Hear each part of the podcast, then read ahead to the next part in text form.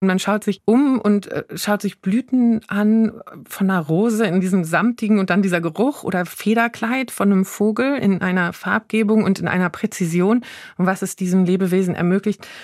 Oder in die Augen von einigen Lebewesen, ich stehe jetzt sehr auf Pferd, gebe ich zu, mhm. reinzuschauen und zu merken, da sind ganze Welten dahinter. Und anstatt diese Faszination zur Voraussetzung zu nehmen, zu dem zu sagen, wie können denn unsere Lösungen für menschliches Wohlergehen das respektieren und diese Ehrfurcht vor dem Leben vielleicht vorausstellen, anstatt dass wir mit einer absoluten Faszination Dinge entwickeln, die das ersetzen sollen und das okay ist, das alles in dem Ausmaß kaputt zu machen, wie es irgendwie geht, bis es für uns selbst gefährdend wird, um mhm. es zu ersetzen, einfach nur weil man damit Geld verdienen kann. Und das ist dieser Impuls, wie können wir im Anthropozän vielleicht diesen Druck, dieses alles verändern zu wollen, weil wir es können, ein bisschen wieder zu balancieren und zu sagen, wo ist denn eigentlich die Demut dessen, dass wir verstehen, dass wir eingebettet sind in diese wunderschönen Systeme. Birds flying high, you know how I feel. Sun in the sky, you know how I feel. Breeze drifting on by, you know how I feel. Herzlich willkommen bei Freiheit Deluxe. Mein Name ist Jagoda Malinic. Ich bin Autorin, Kolumnistin und Host dieses Podcasts. Alle 14 Tage spreche ich mit spannenden Persönlichkeiten des öffentlichen Lebens über Freiheit, Freiheiten. Menschen, die Debatten prägen, die Diskurse auslösen, die hoffentlich Sie, aber vor allem auch mich inspirieren, um über Freiheit nachzudenken. Mein heutiger Gast tut das schon seit mehreren Jahren. Sie ist Wissenschaftlerin und fragt immer wieder, wie wir eigentlich leben und wie wir auch in Zukunft leben wollen. Maja Göpel ist Politikökonomin, Expertin für Transformationsforschung und Nachhaltigkeitspolitik. Sie ist Autorin zweier Bestseller Wir können auch anders und Unsere Welt neu denken. Sie ist sehr vieles und in vielen Funktionen tätig. Ich sage jetzt nur noch, dass sie Mitbegründerin von Scientists for Future ist. Ich freue mich, dass sie bei Freiheit Deluxe zu Gast ist. Herzlich willkommen, Maja Göpel. Ganz herzlichen Dank für die Einladung, liebe Jagoda.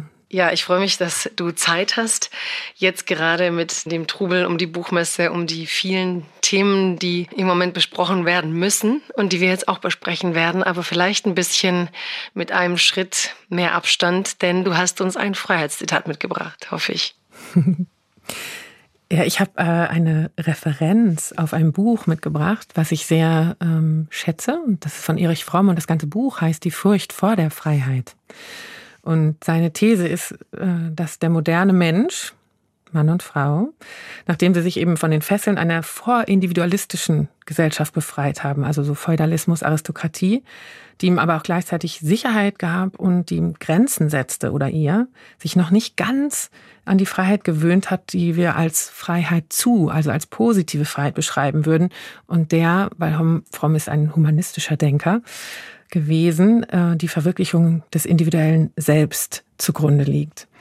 Und das finde ich ein sehr schönes Menschenbild, weil er eben immer versucht, uns und wie wir sind, in den Kontext, in dem wir heute leben, einzubetten. Und diese Freiheit von, also diese Idee des Freiheitsbegriffs, wir schaffen das mal ab, diese Regeln, die uns irgendwie einschränken und von anderen vorgegeben sind, nicht in die Freiheit zu sich entwickeln kann, wenn wir nicht eine Idee von einem Kompass und einer Ethik in uns finden, von der wir aus auch die Kraft für die Freiheit, die Welt zu verändern, im Grunde genommen gewinnen können. Und dieses, die Freiheit, also Essenz der Freiheit für mich ist dieses, wir können die Welt verändern.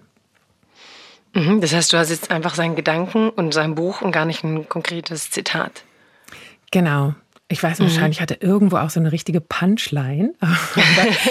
Kannst du jetzt ja noch versuchen zu kreieren. ja. Mhm. Also die, die Punchline für mich aus dem Ganzen ist dann vielleicht sowas wie, die Welt verändern zu können, ist die Essenz von Freiheit. Und damit geht natürlich aber auch immer die Frage einher, in welche Richtung möchte ich die Welt denn verändern und warum. Mhm. Ja, also du meinst eigentlich diesen Moment ähm, in der Evolution des Menschen und unseres Begriffes, wie wir uns eigentlich als gesellschaftliche Wesen verstehen, dass wir früher limitiert waren, unsere Grenzen hatten und dadurch aber auch sehr genau wussten, wer wir sind und dann der Moment, wo du merkst, okay, es ist jetzt Demokratie, es hängt maßgeblich von mir ab. Ne? Nicht mehr vom Herrscher, der seine Willkür ausüben kann, sondern ich kreiere dieses System neu. Das ist die Freiheit. Genau. Also er hat äh, sehr stark, Erich Fromm jetzt wieder als Sozialpsychologe genau sich mit diesem auch Verlust von Bedeutung. Vorher, wenn ich so eine ganz klare Position hatte, die ist vorgegeben, in der Erzählung gesetzt, da ist nichts fluide, wir nehmen nicht unterschiedliche Rollen ein, wir können uns auch nicht unbedingt dafür einsetzen, dass die Rolle eine andere sein soll, als die mir qua Geburt zugeordnet wurde. Und äh, mit der Freiheit des Umgestaltens von auch gesellschaftlichen Verhältnissen natürlich auch die Suche dessen, was ist denn mein Platz darin und warum sollte es dieser sein und kein anderer einhergeht. Und er hat eben gesagt, dass da eine gewisse Sorge vor der Bedeutungslosigkeit in diesen großen Bewegungen der Welt damit einhergeht, weil wir ja doch Herdentiere sind. Und so diese Suche nach, wo gehöre ich dazu, Angst vor Einsamkeit oder soziale Isolation, uns dann schon ein Stück weit auch orientiert mit dem, was wir uns trauen oder nicht trauen. Und hat dann auch Fluchtmechanismen in dem Buch entwickelt, wo er gesagt hat, wenn uns diese Sorge zu groß wird, dann gibt es so autoritäre Tendenzen als eine Möglichkeit oder auch einen gewissen Zerstörungstrieb, dass die Dinge, die uns irritieren oder zu soll, vielleicht in Frage stellen mit den Rollen, die wir jetzt für heute für uns aber gefunden haben und an denen wir dann gerne auch festhalten, damit sie uns stabilisieren, dass man die Irritationen dann versucht, vielleicht ein bisschen auszuräumen oder eine automatische Anpassung, diese Konformismusorientierung. Er hat immer wieder auch gefragt, wie konnten so große Bewegungen wie Totalitarismus entstehen in einer Gesellschaft, die doch erstmal qua Definition diese individualistische, freiheitliche Grundordnung sich gegeben hat. Und das eben aus so einer sozialpsychologischen Perspektive zu fassen, mit dem, was ist eigentlich so ein menschliches Trieb in uns, wie wir uns als, als Teil einer Gemeinschaft ja auch verstehen und welche Sorgen entstehen daraus auch, aber auch Wünsche.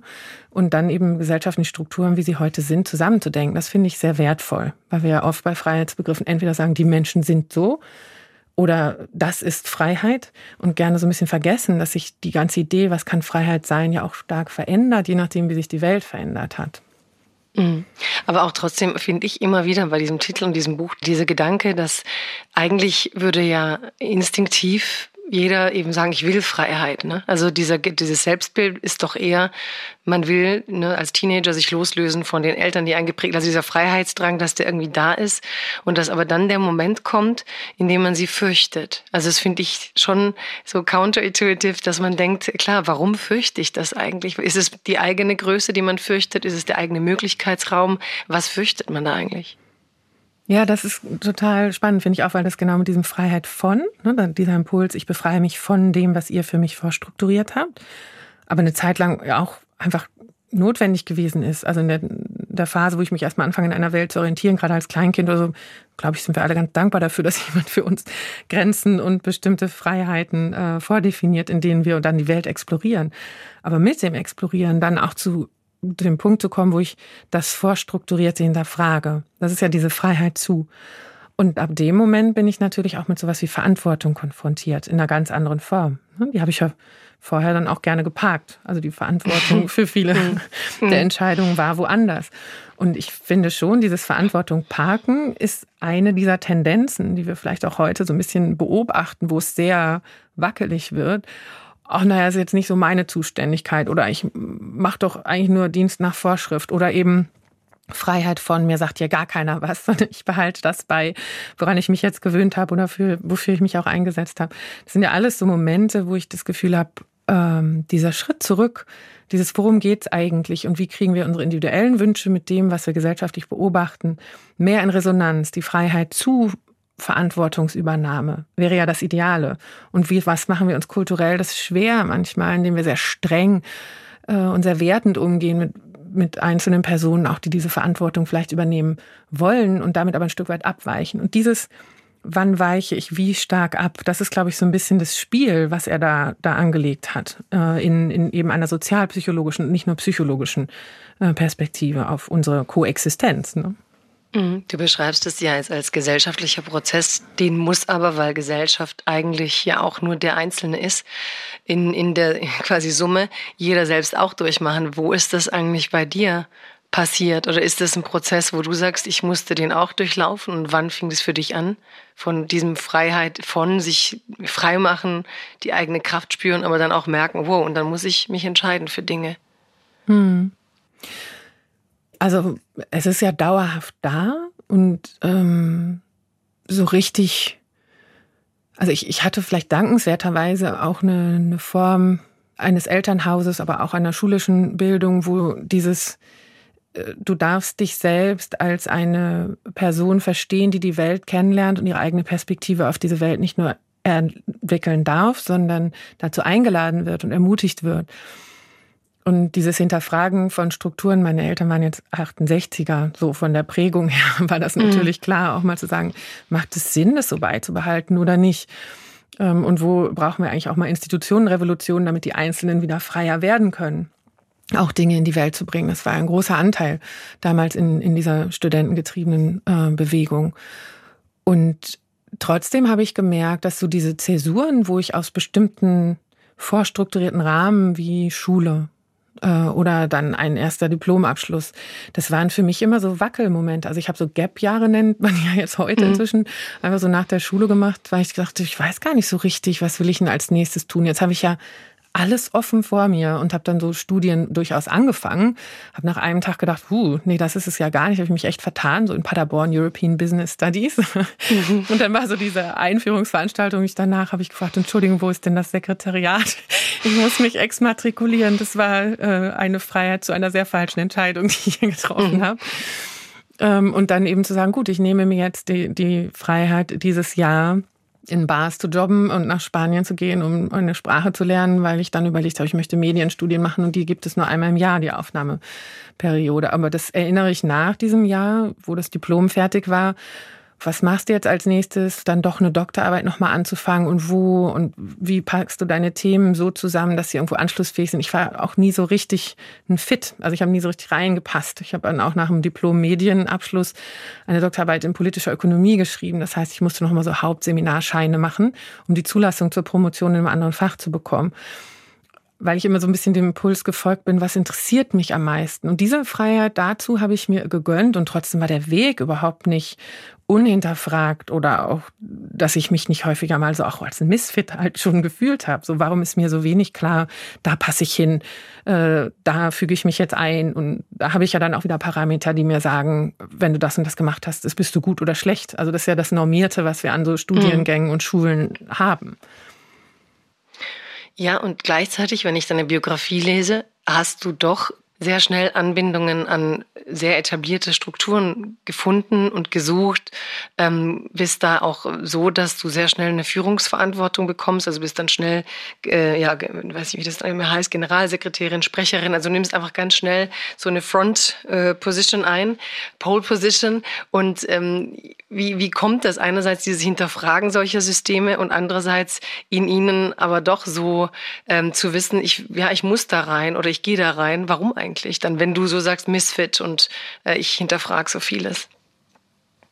Ah, das ist eine spannende Frage.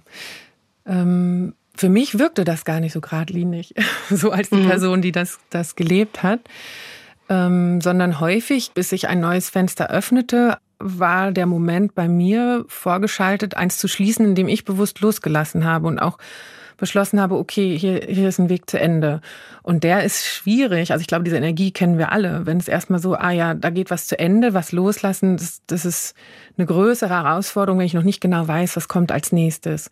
Und in diesen Momenten habe ich schon sehr gehadert auch und äh, war dann immer froh darüber, dass sich etwas auftat. Und dieses Grundvertrauen von, es wird sich etwas nächstes auftun, wenn etwas zu Ende geht, das ist, glaube ich, eine der, der Lehren, die ich mir selber versuche, immer wieder hochzuhalten, wenn es mal wieder an so einen Krisenmoment kommt, wo ich denke, so, jetzt passt du hier gerade nicht hin oder da geht was zu Ende oder du fühlst, du kannst die Dinge, die du gerne machen würdest, hier nicht so auf die Straße bringen.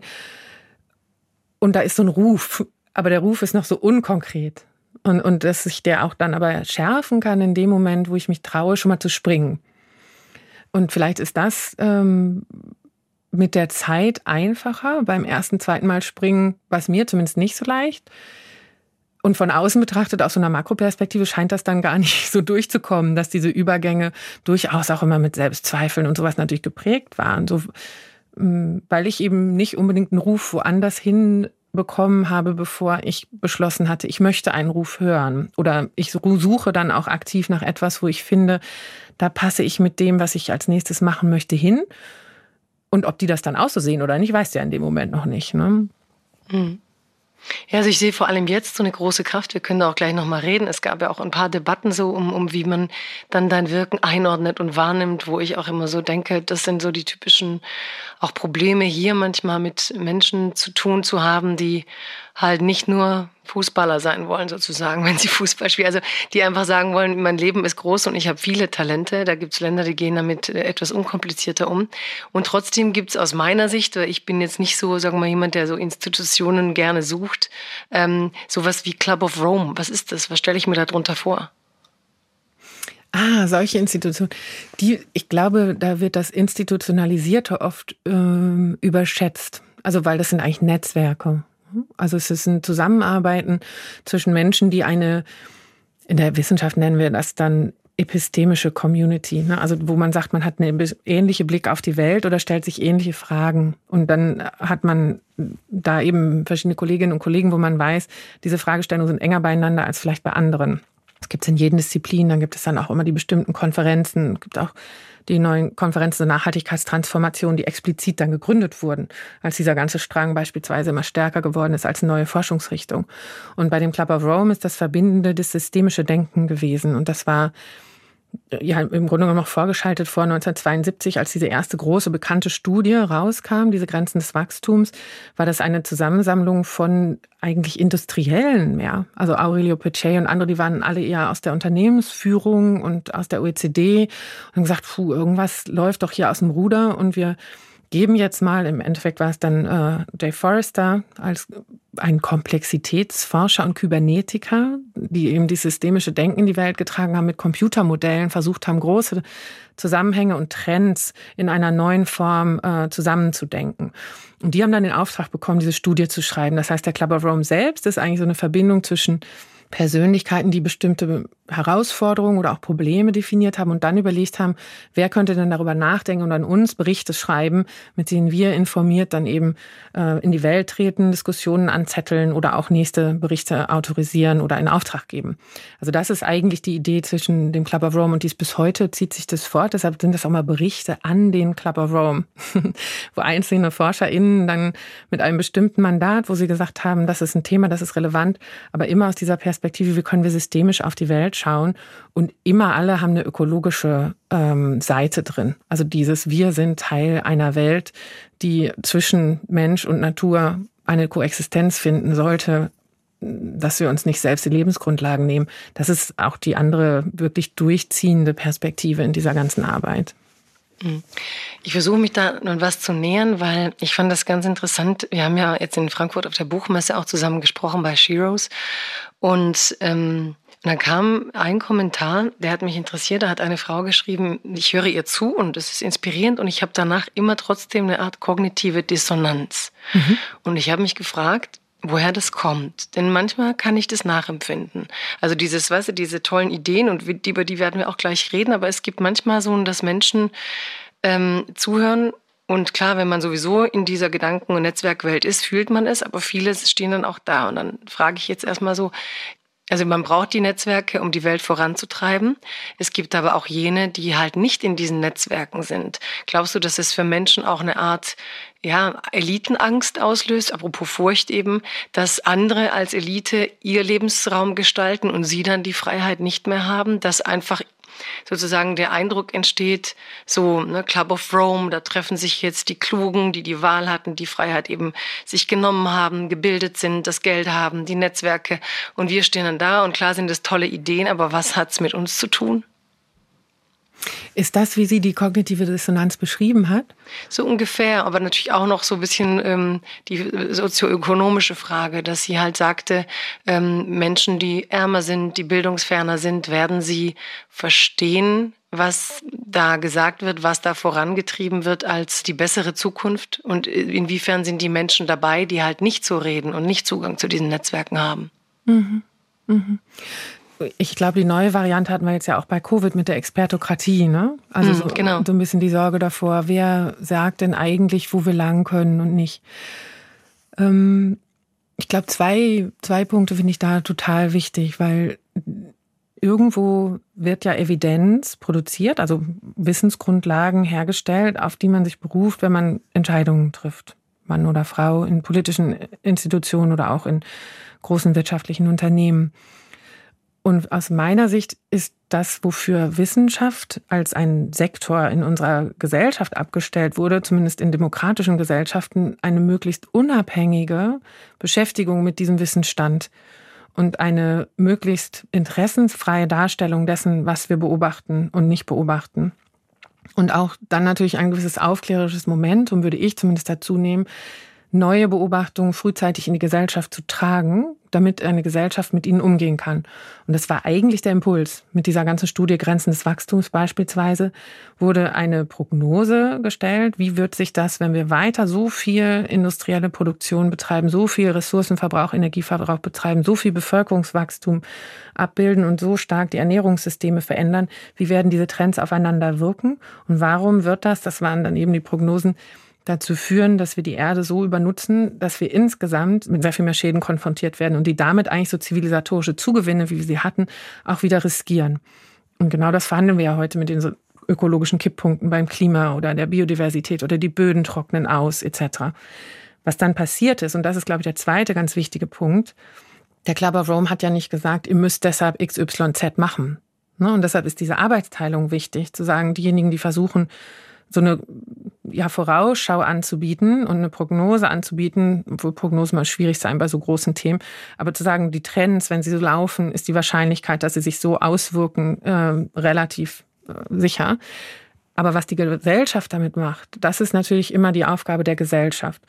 Und das ist zum Beispiel auch in meiner Position, wenn ich da Generalsekretärin wissenschaftlicher Beirat globale Umweltveränderung gewesen bin, dann ist das der Auftrag aus der Politik wir haben uns eine globale äh, Nachhaltigkeitsstrategie gegeben. Das heißt, Deutschland hat auch eine Nachhaltigkeitsstrategie und sie soll die übergeordnete politische Richtung vorgeben, die jede Regierung, egal wie sie zusammengesetzt ist, orientiert. Und ihr seid jetzt im Beirat, in dem Fall mit globalen Umweltveränderungen sehr stark aus der ökologischen Seite gucken, der uns Empfehlungen ausstellt, wie können wir denn diese Ziele erreichen. Das heißt, als Wissenschaftler habt ihr weder die Ziele definiert, noch schreibt ihr vor, welche von diesen Empfehlungen dann die Politik nehmen muss. Und diese Arbeitsteilung ist ja total wichtig.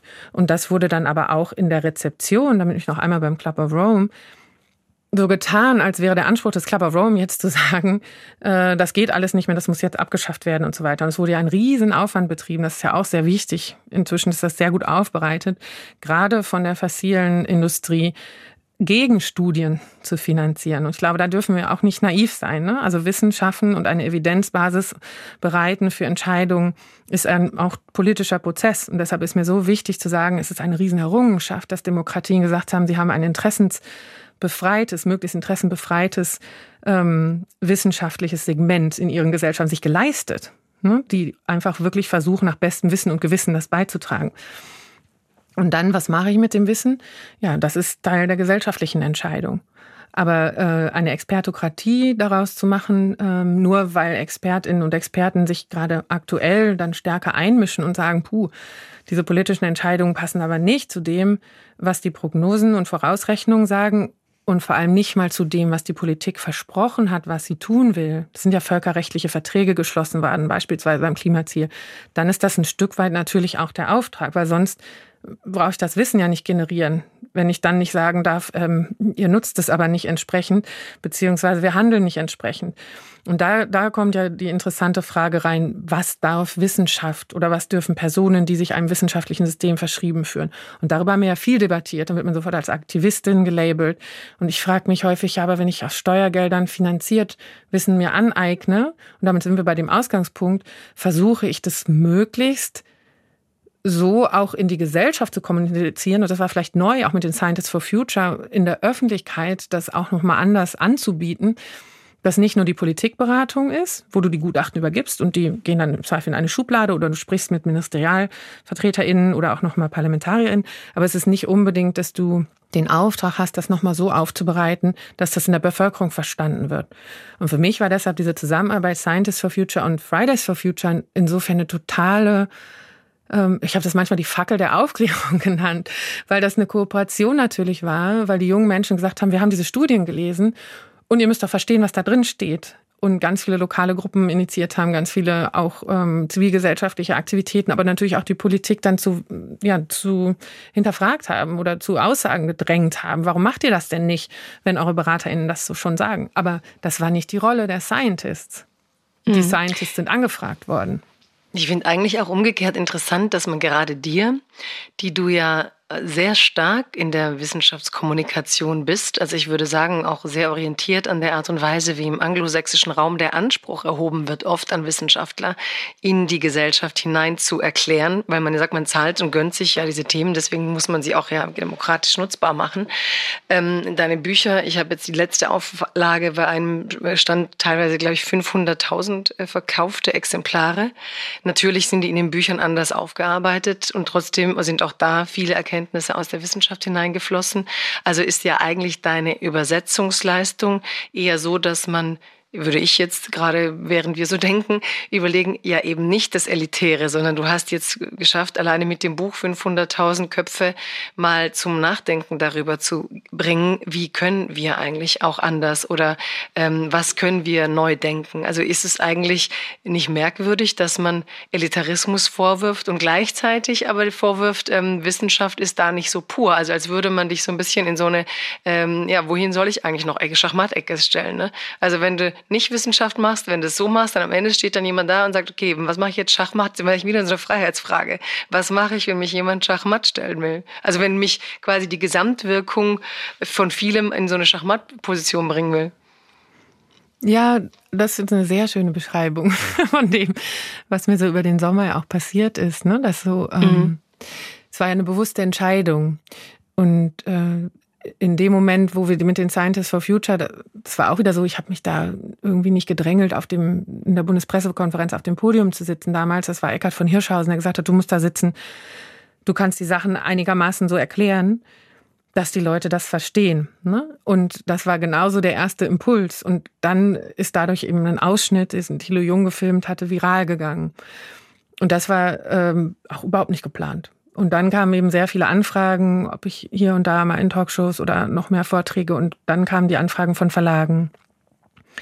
Und das für mich war das ein Schritt, ähm, zu sagen, ich, ich mache jetzt ein Sachbuch.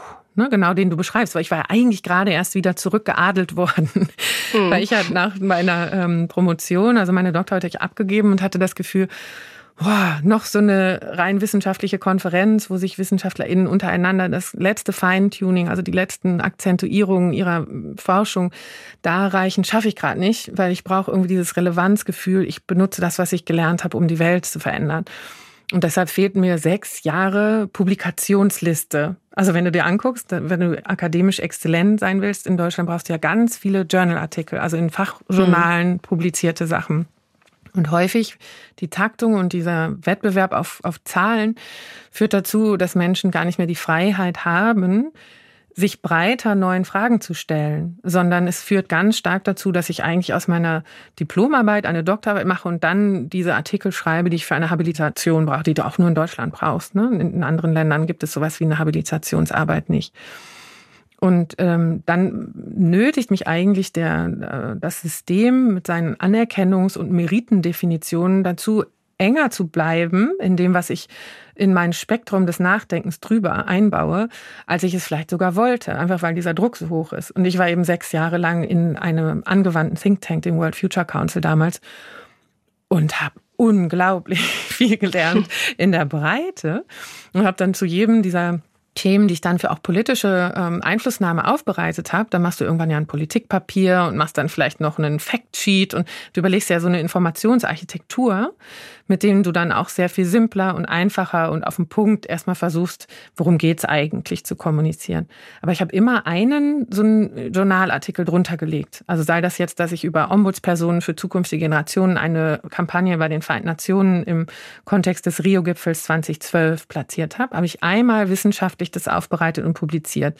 Oder wir haben einen Future Policy Award gebaut, wo wir gesagt haben, Gesetze sind so unattraktiv in der öffentlichen Wahrnehmung, aber die Leute, die wirklich gute Gesetze schreiben, sind echte KünstlerInnen, ne? weil die müssen ja komplett dieses Interessenvielfalt in einem demokratischen System so unterbringen, dass es angenommen wird. Und wenn sie dann noch schaffen, wirklich Nachhaltigkeit, sprich auch die langfristige Orientierung an den planetaren Grenzen und zukünftigen Generationen da einzubauen, in dieser Kurzfristorientierung dieses Apparats, brauchen die mal einen Preis. Ne, weil das ist einfach wie so, ein, so eine Kunst des Schaffens neuer Spielregeln. Auch da haben wir einmal das Ganze in einem, einem Journal publiziert. Wir haben da so Kriterien entwickelt mit der International Law Association, also mit den Juristinnen und Juristen, die sich damit auseinandersetzen, was sind die ganz zentralen Prinzipien bei Nachhaltigkeitsgesetzgebung und haben erst dann so einen Award draufgebaut mit so einem Fragebogen und haben dann kleine Filmchen gemacht über die GewinnerInnen und sowas. Und diese Informationsarchitektur hat mir wahnsinnig viel Spaß gemacht, weil ich das Gefühl hatte, du denkst einmal richtig solide darüber nach und Peer Review heißt ja, dass Kolleginnen und Kollegen, die sich damit auskennen, dir Feedback geben. Das ist eigentlich ganz wertvoll, ähm, um zu gucken, bist du auf dem richtigen Weg. Aber das Peer-Review-System, wie wir es heute haben, häufig, weil du dafür auch kein Geld bekommst, ist nicht unbedingt qualitätssichernd. Es gibt auch sehr spannende Rückmeldungen, die dann einfach nur sagen, solches Gedankengut passt in unser Journal nicht rein und so. Ne? Mhm. Da geht es dann nicht um die Inhalte, sondern einfach nur finde ich, dass diese Form von Denke in meinem Journal was zu suchen hat. Und gerade bei denen, wo es auch so Paradigmenringen gibt. Also ist diese Form von Denke gerade im Ökonomischen zum Beispiel etwas, was wir eher gerne als radikal außen stehen lassen haben, kann das so eine Gatekeeper-Funktion. Ne? Also dann kann ich natürlich die Freiheit ausüben, zu sagen, das kommt nicht in dieses äh, Journal. Und da wir einen Impact-Faktor haben, das ist nämlich das nächste, wer hat am meisten Einfluss und wer am meisten zitiert, wollen alle in bestimmten Journalen am besten publizieren. Das wird dann nochmal anders gewertet. Ne? Und dann hast du so ein da, obwohl du sagst, ja, wow, Wissen sollte in die Breite gehen und viel ausprobieren dürfen und für uns explorieren dürfen, hast du auf einmal wie so eine Zentralisierung dessen, was sich noch als das Beste darstellen darf. Und da sitzen Personen, die auch darüber durchaus Entscheidungen treffen.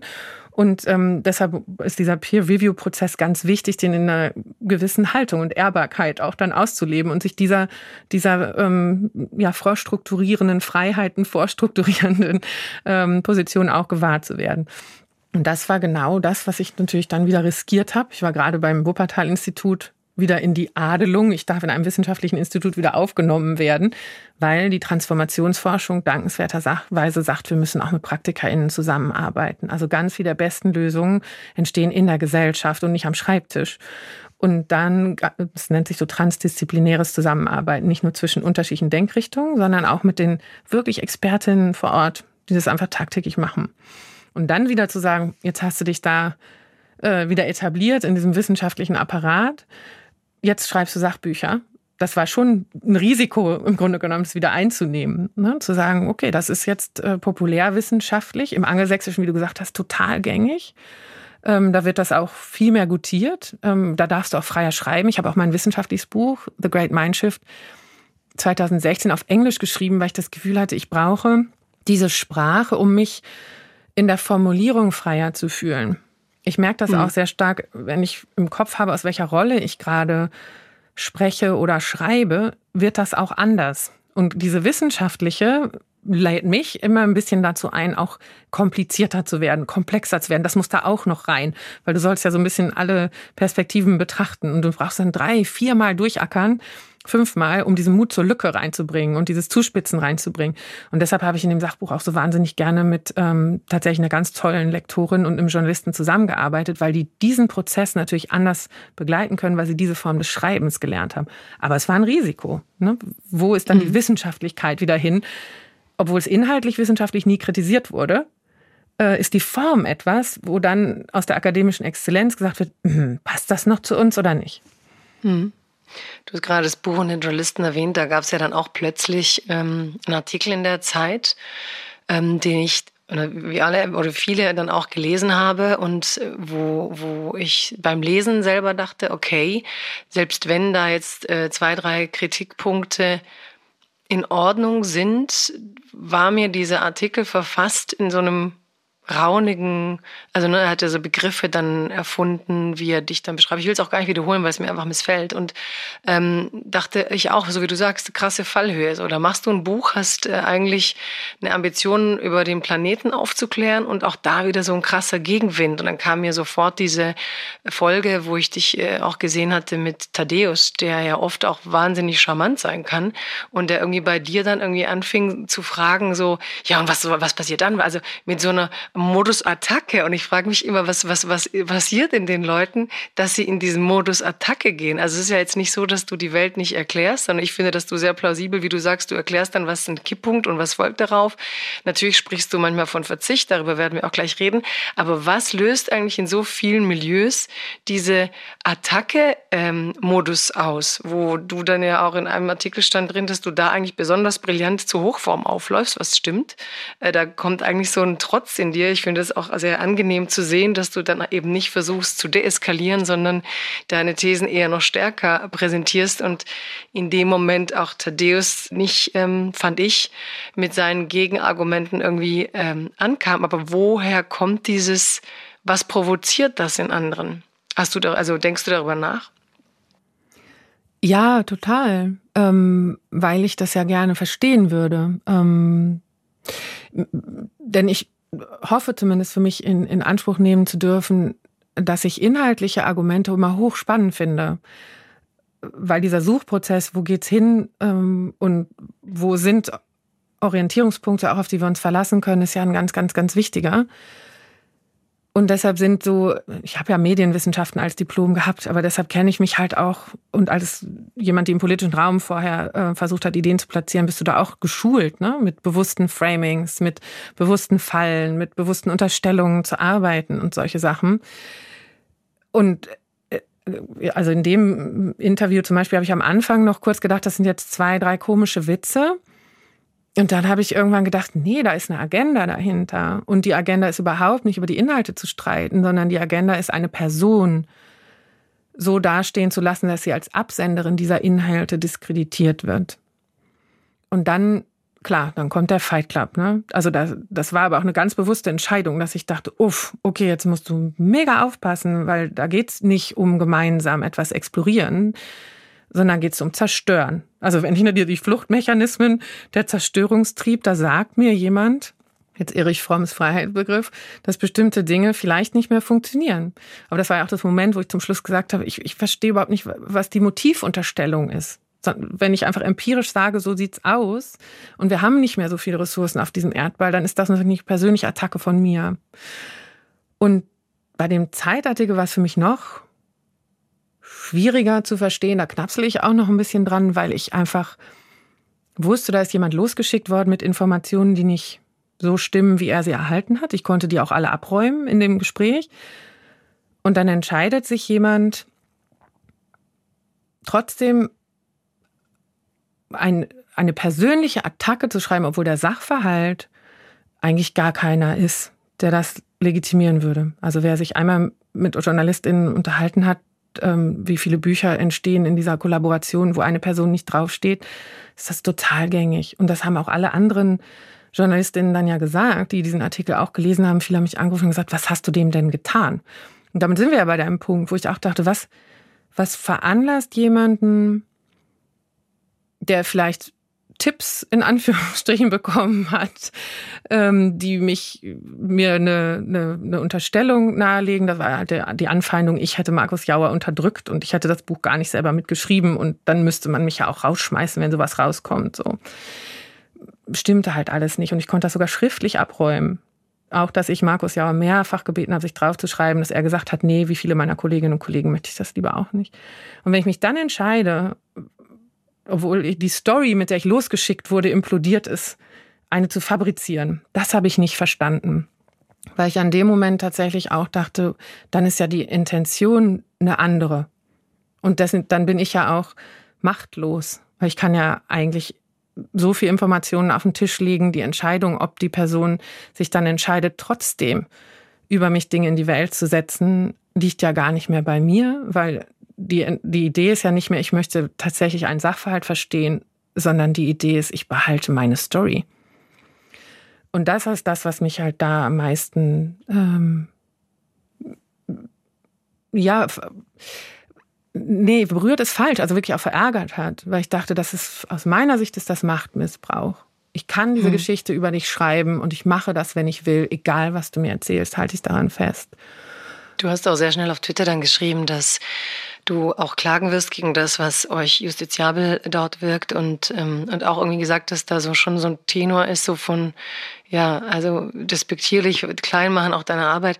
Ich fand interessant beim Lesen, dass ich dachte, ähm, selbst wenn ich alle Kritikpunkte gut fände, löste sich in mir so ein Widerspruchsimpuls, genau deswegen, weil ich gespürt habe, da will jemand auch ähm, wie du sagst, man kann einen Artikel so und so schreiben. Also ich habe von ganz vielen auch anderen Frauen dann gehört, so, selbst wenn ich in der Sache bei dem Mann wäre, wäre ich jetzt dagegen, weil es so aufbearbeitet war. Ne? Diese, diese Sehnsucht, jemand eben persönlich und egal wie es ist, du kannst dann sagen, es bleibt was hängen oder nicht. Und ich fand dann doch schön zu merken, wie viele Leser halt doch denkende Leser sind, dass man auch nicht so einfach sagen kann, ähm, hier ein Geraune und dann bleibt was hängen, sondern dass die Menschen eben auch sagen, warum tut man das in so einer Zeit, Zeit, in der wir auch kämpfen um kluge Köpfe, äh, um kluge Frauen im Besonderen, die den Kopf rausstrecken in dieser Gesellschaft, die trotz diesen sexistischen Kommentaren, die trotz äh, einer sehr maskulinisierten Welt sagen, ähm, ich möchte auch meinen denkenden Beitrag leisten und ähm, dass da auch Leute irgendwie sagen, irgendwas ist doch auch komisch an einer Demokratie, die immer sagt, wir brauchen den Diskurs, wir brauchen die Öffentlichkeit, aber wenn die Personen sich in diese Öffentlichkeit trauen, es ihnen fast unmöglich machen, ihre Inhalte in Ruhe auch zu platzieren und zur Debatte zu stellen. Ja, das, also das ging mir halt wirklich auch durch den Kopf, weil ich viele, viele, viele Zuschriften bekommen habe, dass mit einem Mann so nicht umgegangen wäre. Gerade doch, das glaube ich schon in dem schon? Fall. Ja, doch, das glaube ich schon, okay. dass das mit einem Mann auch so umgeht. Also ich glaube, da nehmen wir uns als Frauen immer viel, wenn wir sagen, es ist nur, weil wir eine Frau sind. Also ich meine, wir, wir gehen auch hart mit Precht ins Gericht. Man liest auch krasse Sachen über Lanz und mit Wälzer und also ganz andere Gründe. Ich meine, du bist ja in dem Fall wirklich jemand, der erstmal so über diese ähm, Nachhaltigkeitsthemen redet. Aber ich glaube, diese Härte des Diskurses ist schon da. Ich glaube, das Frauenargument brauchst du gar nicht in dem Fall. Ich glaube, es ist tatsächlich auch dieses, in deinem Fall jetzt, dieses Innovationsmoment, dass da jemand dasteht, der sagt, ich kann die Welt auch anders denken, dass das voll viele Menschen einfach unfassbar provoziert, weil es könnte ja auch heißen, warum denkst du sie jetzt gerade nicht anders? Auch du hättest die Freiheit. Das, das glaube ich ja. Also ähm, aus den Zuschriften höre ich das ganz viel ist es hochinteressant. Viele schreiben, Frau Güppel, danke, dass Sie einfach aussprechen, was viele sowieso denken. Ne? Und umgekehrt ist natürlich dieses, wenn man es nicht ausspricht, muss man sich dann nicht stellen. Auch eine Variante, damit umzugehen. Ähm, ja, bei der Art der Darstellung, und da finde ich auch, was du sagst, komplett richtig. Also der Umgang mit Menschen, die sich in der Gesellschaft anbieten, als auch auf Gedankengänge mitzunehmen. Ne, das, und das sind ja zum Teil, was wir mit diesen Public Intellectual Figuren auch verbinden. Nicht nur einfach eine Ansage zu machen, so ist es, sondern sich bereit zu erklären, zu sagen, so und so und so bin ich zu dieser Einschätzung gekommen. Und aus meiner Sicht ist das ein Angebot, ähm, zu sagen, ich, ich versuche, diese Gedankenreise auch so aufzublättern, dass andere entscheiden können, ob sie da mitgehen möchten oder nicht. Ne, und sie müssen ja auch nicht mitgehen, aber ich fände es gut, wenn wir uns auf die Gedankenreise einließen und nicht sagen, ob jemand dann äh, zu viel oder zu wenig gestikuliert hat, was ich da manchmal für E-Mails kriege nach Talkshows Vor allem so. gestikulieren, ich kriege den Hammer so, ja.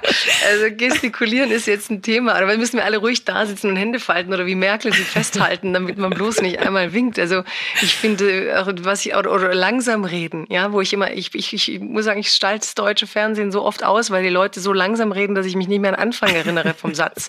Weil es halt auch für so ein Ü60-Publikum manchmal, die man unterstellt, es könne nicht schnell denken, es hätte keine Lust an Lebensfreude sind ja alles so komische mediale Fiktionalisierungen von den Rezipienten. Ne? Sie, sie wollen da eine Ruhe. Ich finde, gestikulieren in zig anderen Ländern ist es halt, der Mensch, der eine gestikuliert, der andere ist nicht. Und so, da, da kriege ich, ehrlich gesagt, sorry, wenn ich jetzt einen Rand mache fast, aber da kriege ich einen Koller, wenn ich lese, eine Frau gestikuliert zu viel. Ähm, ja, es ist, es ist wirklich, wirklich spannend. Oder auch die Optik, ne? Auch ja, ich glaube, das hatte ich aber auch mal. Das eine hat mir mal, ich habe irgendwo in einem Theater so eine Rede gehalten und dann kam ein Typ und schrieb mir, ähm, ja, das wäre alles schön und gut, aber er könne mich schon deswegen nicht ernst nehmen, weil ich allen Ernstes 26 Mal mir durch die Haare gefahren wäre während des, der ganzen Veranstaltung. So. Und ich denke so, Alter, was ist eigentlich da ein Problem im Kopf? Das finde ich jetzt wiederum schon weiblich, ja. Also, dass man uns sagt, ähm, du verfasst jetzt bitte nicht deine Haare an, wenn du hier Inhalte vermittelst. Und du machst jetzt nicht mit deinen Armen in der Luft rum, wenn du schon hier dir rausgenommen hast, äh, reden und denken zu wollen, habe ich manchmal das Gefühl. Ja, absolut. Ich, ich habe, äh, ich überlege gerade so ein bisschen mit dem, mit dem Freiheitsbegriff, aber was mir dann so aufgefallen ist, ja, ähm, ich habe dann ja einmal komplett die Deutungshoheit über mich verloren, weil zum Glück ohne dass ich irgendetwas dazu beigetragen hätte, viele sich ähm, von dem Artikel so ja, veranlasst gesehen haben, was dagegen zu schreiben. Also es war ja interessant, es ging mit der Taz und dem Standard los, wo Wolf Lotter dagegen geschrieben hat, so hey, könnt ihr mal ne, ein bisschen Pferde stillhalten, was ist hier eigentlich los, was wird wirklich kritisiert, können wir mal auf der Sachebene bleiben und nicht nur sagen, wow, wenn es eine ganze Seite kriegt, muss ja auch ganz groß sein. So, das war ja die, das Interessante auch bei dem Aufblasen eines Sachverhalts. Und als nächstes dann im, im Standard, dann äh, kam was in der Welt, wo es darum ging, eigentlich ist sie eine Publizistin, aber natürlich ist sie ein Brand und nicht auf ihre Bücher oder das eine Buch zu reduzieren. Dann haben die nächsten ähm, aus der NZZ, also ging ja bis, bis nach Österreich und in die Schweiz, dass Maja Göpel und was sie macht diskutiert wurde in den großen Flagship-Medien. Das war eine ganz irre Erfahrung. Hm. Und du bist so aber nachher werden sie sagen, dir geht's um dich. Weißt du, das finde ich auch so einen geilen Schritt. Dass sie dann diese Artikel schreiben und nachher den Menschen sagen, äh, die sind aber so eitel. Also, sorry, das ist auch nochmal so ein Einwand, den ich auch immer amüsant finde. Ja, das, das stimmt. Das, das ist so diese andere Seite, ne, so, ähm, das hatte Wolf Lotter, glaube ich, aufgeschlüsselt, mit dem das dann direkt so eine Öffentlichkeitsfanatismus und nur sich selbst mhm. sehen wollen und reden hören wollen. Und da habe ich wirklich auch gedacht, wollt ihr einmal mit mir darüber reden, wie schön das ist, wenn man diese E-Mails alle kriegt oder so ein Shitstorm auf Twitter oder so? Also warum wird der Preis für diese Freiheit nicht gesehen? Ne? Dass ich die, ich mache ja eigentlich erstmal ein Angebot, weil meine Motivation ist, ich trage Wissen in mir, was ich glaube, was in diesem Kontext unserer heutigen Herausforderungen eine hohe Relevanz hat und ich traue mich, das auszusprechen. Und das Schlimme ist ja, dass das Trauen immer größer wird. Und das war viel von Frauen, die ich die Rückmeldung bekommen habe, dass die gesagt haben, ich, bitte trauen Sie sich etwas weiter. Ne? Weil ähm, selbst wenn diese Bandagen so hart werden, weiter ihre Themen zu formulieren. Und das ist für mich das Weite wichtig. Es geht ja immer um Themen. Und deshalb sage ich zum Beispiel alles ab, was sehr auf Promi orientiert ist. Ne? Wir wollen Prominente zusammenbringen oder wir machen Rollenmodelle für. Und da habe ich gesagt, nee, alles, was sich nach außen hin schon ich bin ein Rollenmodell nennt, da mache ich sicher nicht mit, weil das ist keine Identität, die ich für mich vor mir hertrage, sondern ich versuche jeden Tag das zu tun, von dem ich glaube, dass es für mich stimmig ist. Und ob andere es gut oder schlecht finden, das ist ja exakt die Freiheit, die ich mir erlauben muss, um das stehen zu können. Ich habe mal mit Tibor Bosi gesprochen, das war total spannend. Der macht für die Süddeutsche Zeitung dieses mit so Fotoporträts sagen sie jetzt nichts, ne, wo man nur mit Mimik im Grunde genommen auch die Fragen aus der Redaktion antworten dürfen. Und ich habe ihn gefragt, weil er ja wahnsinnig viele Leute porträtiert auf der ganzen Welt, in allen Bereichen, ob er irgendwelche Merkmale findet. Und er hat gesagt, ja, ich finde besonders ein Merkmal, wo ich weiß, dass eine Person sich gefunden hat und nicht in der Deutung anderer über sie eigentlich zum Opfer Stück für weit wird, und das sind diejenigen, die sagen, ich bin, was ich bin, weil ich es bin. Und nicht, weil andere mir sagen, das ist gut, das zu sein. Und jetzt müsstest du aber so sein, damit also dieses eine Marke bauen äh, mehr im Vordergrund steht. Und das können wir in der Sozialpsychologie und in der Psychologie ja auch finden, ne? wie vulnerabel, also damit verletzlich ich werde wenn wir diese externe Erfolgskriterien, die mögen dich noch, du hast so und so viel Klicks, du hast so und so viel Likes. Auch bei den Büchern habe ich äh, jetzt gesagt, ich, ich finde es toll, dass sie so viel gelesen werden, aber für mich ist es jetzt gerade die Adelung, dass die Bundeszentrale politische Bildung sie aufgenommen hat und gesagt hat, das wird eines der Bücher, das ähm, in Deutschland subventioniert günstiger angeboten wird, weil wir den Inhalt für so relevant halten. Das ist mir im Zweifel äh, wichtiger, als zu sagen, es ist auf der Bestsellerliste ewig gewesen. Aber das, wofür du gesehen wirst, ist die Bestsellerliste. Für mich ist aber das Wertvolle, was die Menschen mir schreiben danach, was das Buch ihnen ermöglicht hat, was es mit ihnen ja, äh, an, an positiven Irritationen freigesetzt hat. Oder auch viele sagen, oh, das hat mich total inspiriert und ich mache jetzt mit und ich habe meinen eigenen Weg gefunden und äh, wie, ich, wie ich Anteile einbringe. Deshalb war mir dieser Untertitel bei dem ersten Buch Unsere Welt neu denken, eine Einladung so wichtig. Mhm. Ja, ist immer, auch sehr auffallend, ja. Mhm. Ja, aber ich glaube wirklich, wenn wir uns überlegen, was ist die Essenz von Freiheit, die Welt verändern zu können, gerade in einer Demokratie, dann brauchen wir ja viele, die sich auf den Weg machen und sagen, ja, wir haben ein ähnliches Verständnis dessen, wo wir hinwollen. Und mein Wirkraum ist aber jeweils ein anderer und mein Beitrag wird deshalb ein anderer sein. Aber der ist deshalb genauso wichtig wie andere Beiträge in anderen Wirkräumen. Ob ich jetzt zu Hause bin und da Dinge verändere, ob ich ein Unternehmen leite oder ob ich eben in einer politischen Partei Entscheidungen treffe und damit mehr Respekt miteinander umzugehen, dass das auch ein Suchprozess ist. Wenn diese Ideen fliegen, und dann würde ich von dir auch super gerne hören, weil du so viel im dialogischen Raum bist, welche Formate, also deins ist ja eines der wenigen, die mir einfallen, erlauben uns das denn, auch diesen Suchprozess mitzunehmen und auch das Verbindende ein Stück weit wieder zu sehen zwischen uns als Menschen in diesem Suchprozess, damit wir genau nicht in dieser Bedeutungslosigkeit der großen Bewegung untergehen und dann durch, durch vielleicht Rigidität versuchen, Dinge zu stabilisieren, sondern trotzdem die Verbindung zu spüren zwischen uns einzelnen Individuen in diesem Prozess. Mhm. Ich glaube, wir haben ja am Anfang, als wir den Podcast auch gemacht haben, war ja Corona und wir haben auch gesagt, wir wollen so eine Gegenwelt zu Twitter schaffen. Und es ist auch nicht nur Twitter. Ich finde, es gibt halt diese Tendenz, ähm, diskursiv zu verstehen als Pro und Contra, was man ja auch dann irgendwie ein bisschen dann gerne auf die Titelblätter der Zeitungen oder der Themen. Man tut so, als gäbe es zu Themen ein Pro und ein Contra. Mhm. Also was für eine absurde Vorstellung ist denn das bitte schon? Mhm. Ja? Du hast halt ein Thema und das hat wahrscheinlich 100 Facetten. Warum ähm, entscheidet man sich eigentlich nur für diese zwei? Reproduziert dann Debatten entlang dieser zwei und sagt dann nachher, wir sind eine polarisierte Gesellschaft. Ja. Wenn ich quasi den Pluralismus als solchen gar nicht den Boden biete, weil ich aus jeder Debatte einen Schaukampf machen möchte, statt einen Erkenntnisvorgang. Wenn du halt ähm, in Kroatien zum Beispiel gab es viele Talkshows, da spricht man über Politik, aber da sprechen halt ein Künstler, ein äh, Wissenschaftler, ein Journalist und verschiedenste Persönlichkeiten, auch jemand aus der Zivilgesellschaft, über die politischen Entscheidungen und welche Auswirkungen sie haben. Unsere Talkshows tendieren halt meistens dazu, doch äh, am Ende die Politiker, die man, die sich nicht mal im Bundestag durchsetzen können, da hinzugehen und ihre Parteithesen runterzubeten. Also es ist halt der Showkampf. Dann sind halt irgendwie zwei, äh, wie heißen sie dann, Geier da, nee, wie heißen mhm. sie, nee, nee, wie nennt man das dann? Hähne, Streithähne. Ähm, Geier kommt mir vor, weil sie irgendwie doch am Ende nur die Aufmerksamkeit sich so aneignen wollen. Aber ja, wie diskutieren wir eigentlich auf der Suche nach etwas und anerkennend, dass ähm, eigentlich alles Reden nicht viel mehr sein kann als eine Weiterentwicklung von einer Weltvorstellung, mhm. unser Gehirn zu eröffnen, dass ich von dir drei Sätze mitnehme, die ich vorher nicht hatte, die mich aber so verändern, dass mein Wirken in der Welt sich wieder verändern wird. Und ähm, ich glaube, wir müssen Abschied nehmen von, von der Showkultur, von, du hast vorhin gesagt, die Klickkultur und ein Stück weit eine Verlegerin sagte mal zu mir, manchmal tun ja auch die Public Intellectuals heute leid, weil sie so gemessen werden von Verlagen und von allen an ihren eigenen Followern. Das heißt, man hat eigentlich gar keine Autonomie des Denkens mehr, weil man hat ja doch irgendwie so eine Jüngerschar, die das toll findet, die einem folgt, was ja schon diese Design dieser sozialen Plattform suggeriert. Das sind meine Follower. Ne? Vielleicht folgen dem ja gar nicht, sondern beobachten mich erstmal.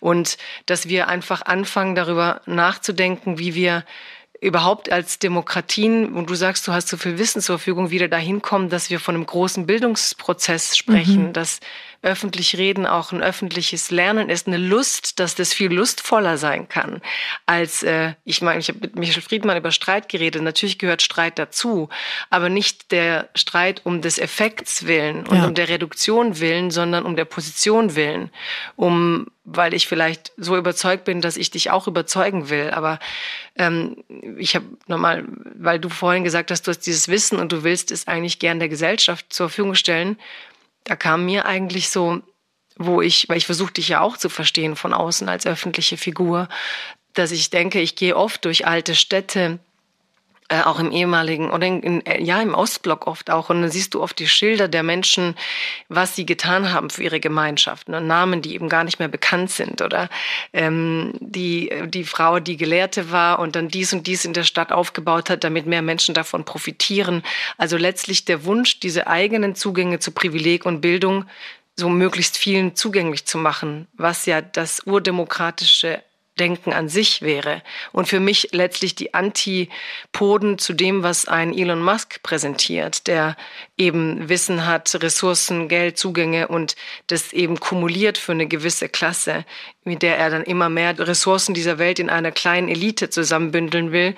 Und auf der anderen Seite dein Versuch, oder nicht nur deiner, sondern vieler Menschen, die denken und arbeiten wie du, eben wie du sagst, Wissen vielen zugänglich zu machen und dass das dann teilweise krasser angefeindet wird als jene, die in unserer Gesellschaft versuchen, Ressourcen der Erde, der Bildung, des, ähm, des Austauschs in einer kleinen Elite festzumachen, die immer undemokratischer mhm. entscheidet, ist für mich gerade echt so ein eigener Rechercheprozess, mhm. weswegen ich dich auch eingeladen habe, damit wir da vielleicht versuchen, das zu verstehen.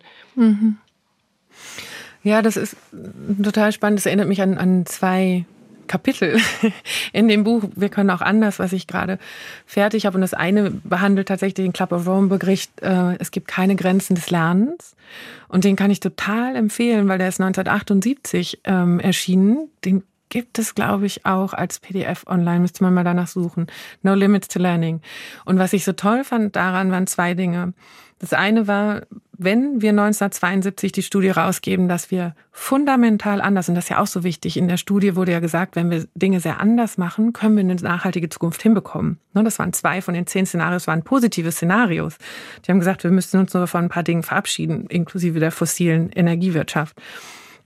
Und dann zu sagen, wenn wir diesen Befund haben, dann haben wir doch jetzt auch einen Auftrag zu überlegen, was machen wir mit diesem Befund. Und daraus ist der Bericht entstanden, keine Grenzen des Lernens. Und es ist genau ein Bericht, der wirklich ein gesellschaftliches Innovationslernen als Ideal zeigt und zeichnet. Und deshalb eben auch sagt, wie stark die Institutionen, die das Lernen für uns organisieren, und da gehört ja die Wissenschaft genauso wie ein Schulsystem oder auch ein Weiterbildungssystem rein, diese Idee von in Frage stellen und die richtigen Fragen stellen, wenn sich die Welt verändert, immer auch einbauen sollten in die Form, wie sie Antworten suchen. Weil eigentlich ist das ja unsere organisierte Antwortsuchinstitution. Ne? Mhm. Und, und deshalb ist es so wichtig, immer zu sagen, stellen wir die richtige Frage. Ähm, und erst wenn wir an die Fragestellung rankommen, verstehen wir auch, warum vielleicht welche Antworten wahrscheinlicher werden oder nicht. Und wenn ich nur frage, Beispiel jetzt ganz aktuell, wie können wir denn den Verkehr CO2-ärmer machen? Aber wir fragen überhaupt nicht, brauchst du noch genauso viele Autos? Dann sagen wir, wow, die große Innovation liegt darin, jetzt alle Autos nur mit Elektro zu machen und dann ist alles gut. Ja, aber dann habe ich das Problem vielleicht ein bisschen klein gefasst und gar nicht um die richtige Frage gestellt, weil die ist ja viel größer. Wenn ich nämlich frage, welches Mobilitätssystem hat auch sowas wie die Biodiversitätskrise und die Flächenproblematik? Ähm, und die Ressourcenknappheit im Auge, dass wir gar nicht mehr so viele Autos überall hinstellen, vor allem. Wir fahren ja wenig, wir stellen sie mehr. Ähm, und so viel Staus und so volle Innenstädte wollen, dann fange ich natürlich ganz anders an, über die Antworten nachzudenken. Da gibt es auch ein ganz tolles Buch von Jürgen Renn, der, der Max-Planck-Direktor ist, ähm, für tatsächlich auch Wissenschaftsgeschichte. Und das ist so, wie müssten wir eigentlich den Wissenschaftsapparat als diese organisierte Nachdenken über die Fragen der Zeit immer auch selbst hinterfragen, indem wie es die Antworten sucht und äh, kuratiert und wer daran auch beteiligt ist. Und er hat gesagt, wir müssen diesen ganzen Maschinenraum, hat er es genannt in dem Buch, tatsächlich ja an die, den Befund, dass wir jetzt im Anthropozän sind, anpassen weil wir zum allerersten Mal global an die Grenzen dessen stoßen, was diese Natur uns weiter zur Verfügung stellen kann. Das ist total neu, das ist eine komplett neue Realität. Okay, sag jetzt nochmal ganz kurz, dass wir im Anthropozän sind. Was heißt ja. das? Ja. Also der Begriff ist von Geologen geprägt worden. Ich glaube, der Begriff planetare Grenzen ist breiter bekannt inzwischen, zu sagen, die Menschen mit ihrer Form, ein Wirtschaftssystem oder mehrere Formen von Wirtschaftssystemen zu betreiben, sind die größte Kraft der Veränderung von der im Erdsystem geworden. Also wir nehmen so viele Ressourcen für uns in Anspruch oder geben so viel CO2 frei, dass die Stabilität von ganz wichtigen ähm, Aspekten wie zum Beispiel das Klima oder Biodiversität heißt eigentlich, ich habe eine Artenvielfalt, die groß genug ist und auf groß genug Flächen äh, koexistieren kann, dass für uns Wasserkreisläufe organisiert werden, dass der Boden fruchtbar bleibt, 70 Prozent der medizinischen Entwicklung kommt zum Beispiel aus der Natur und wo wir da Heilprozesse beobachten können.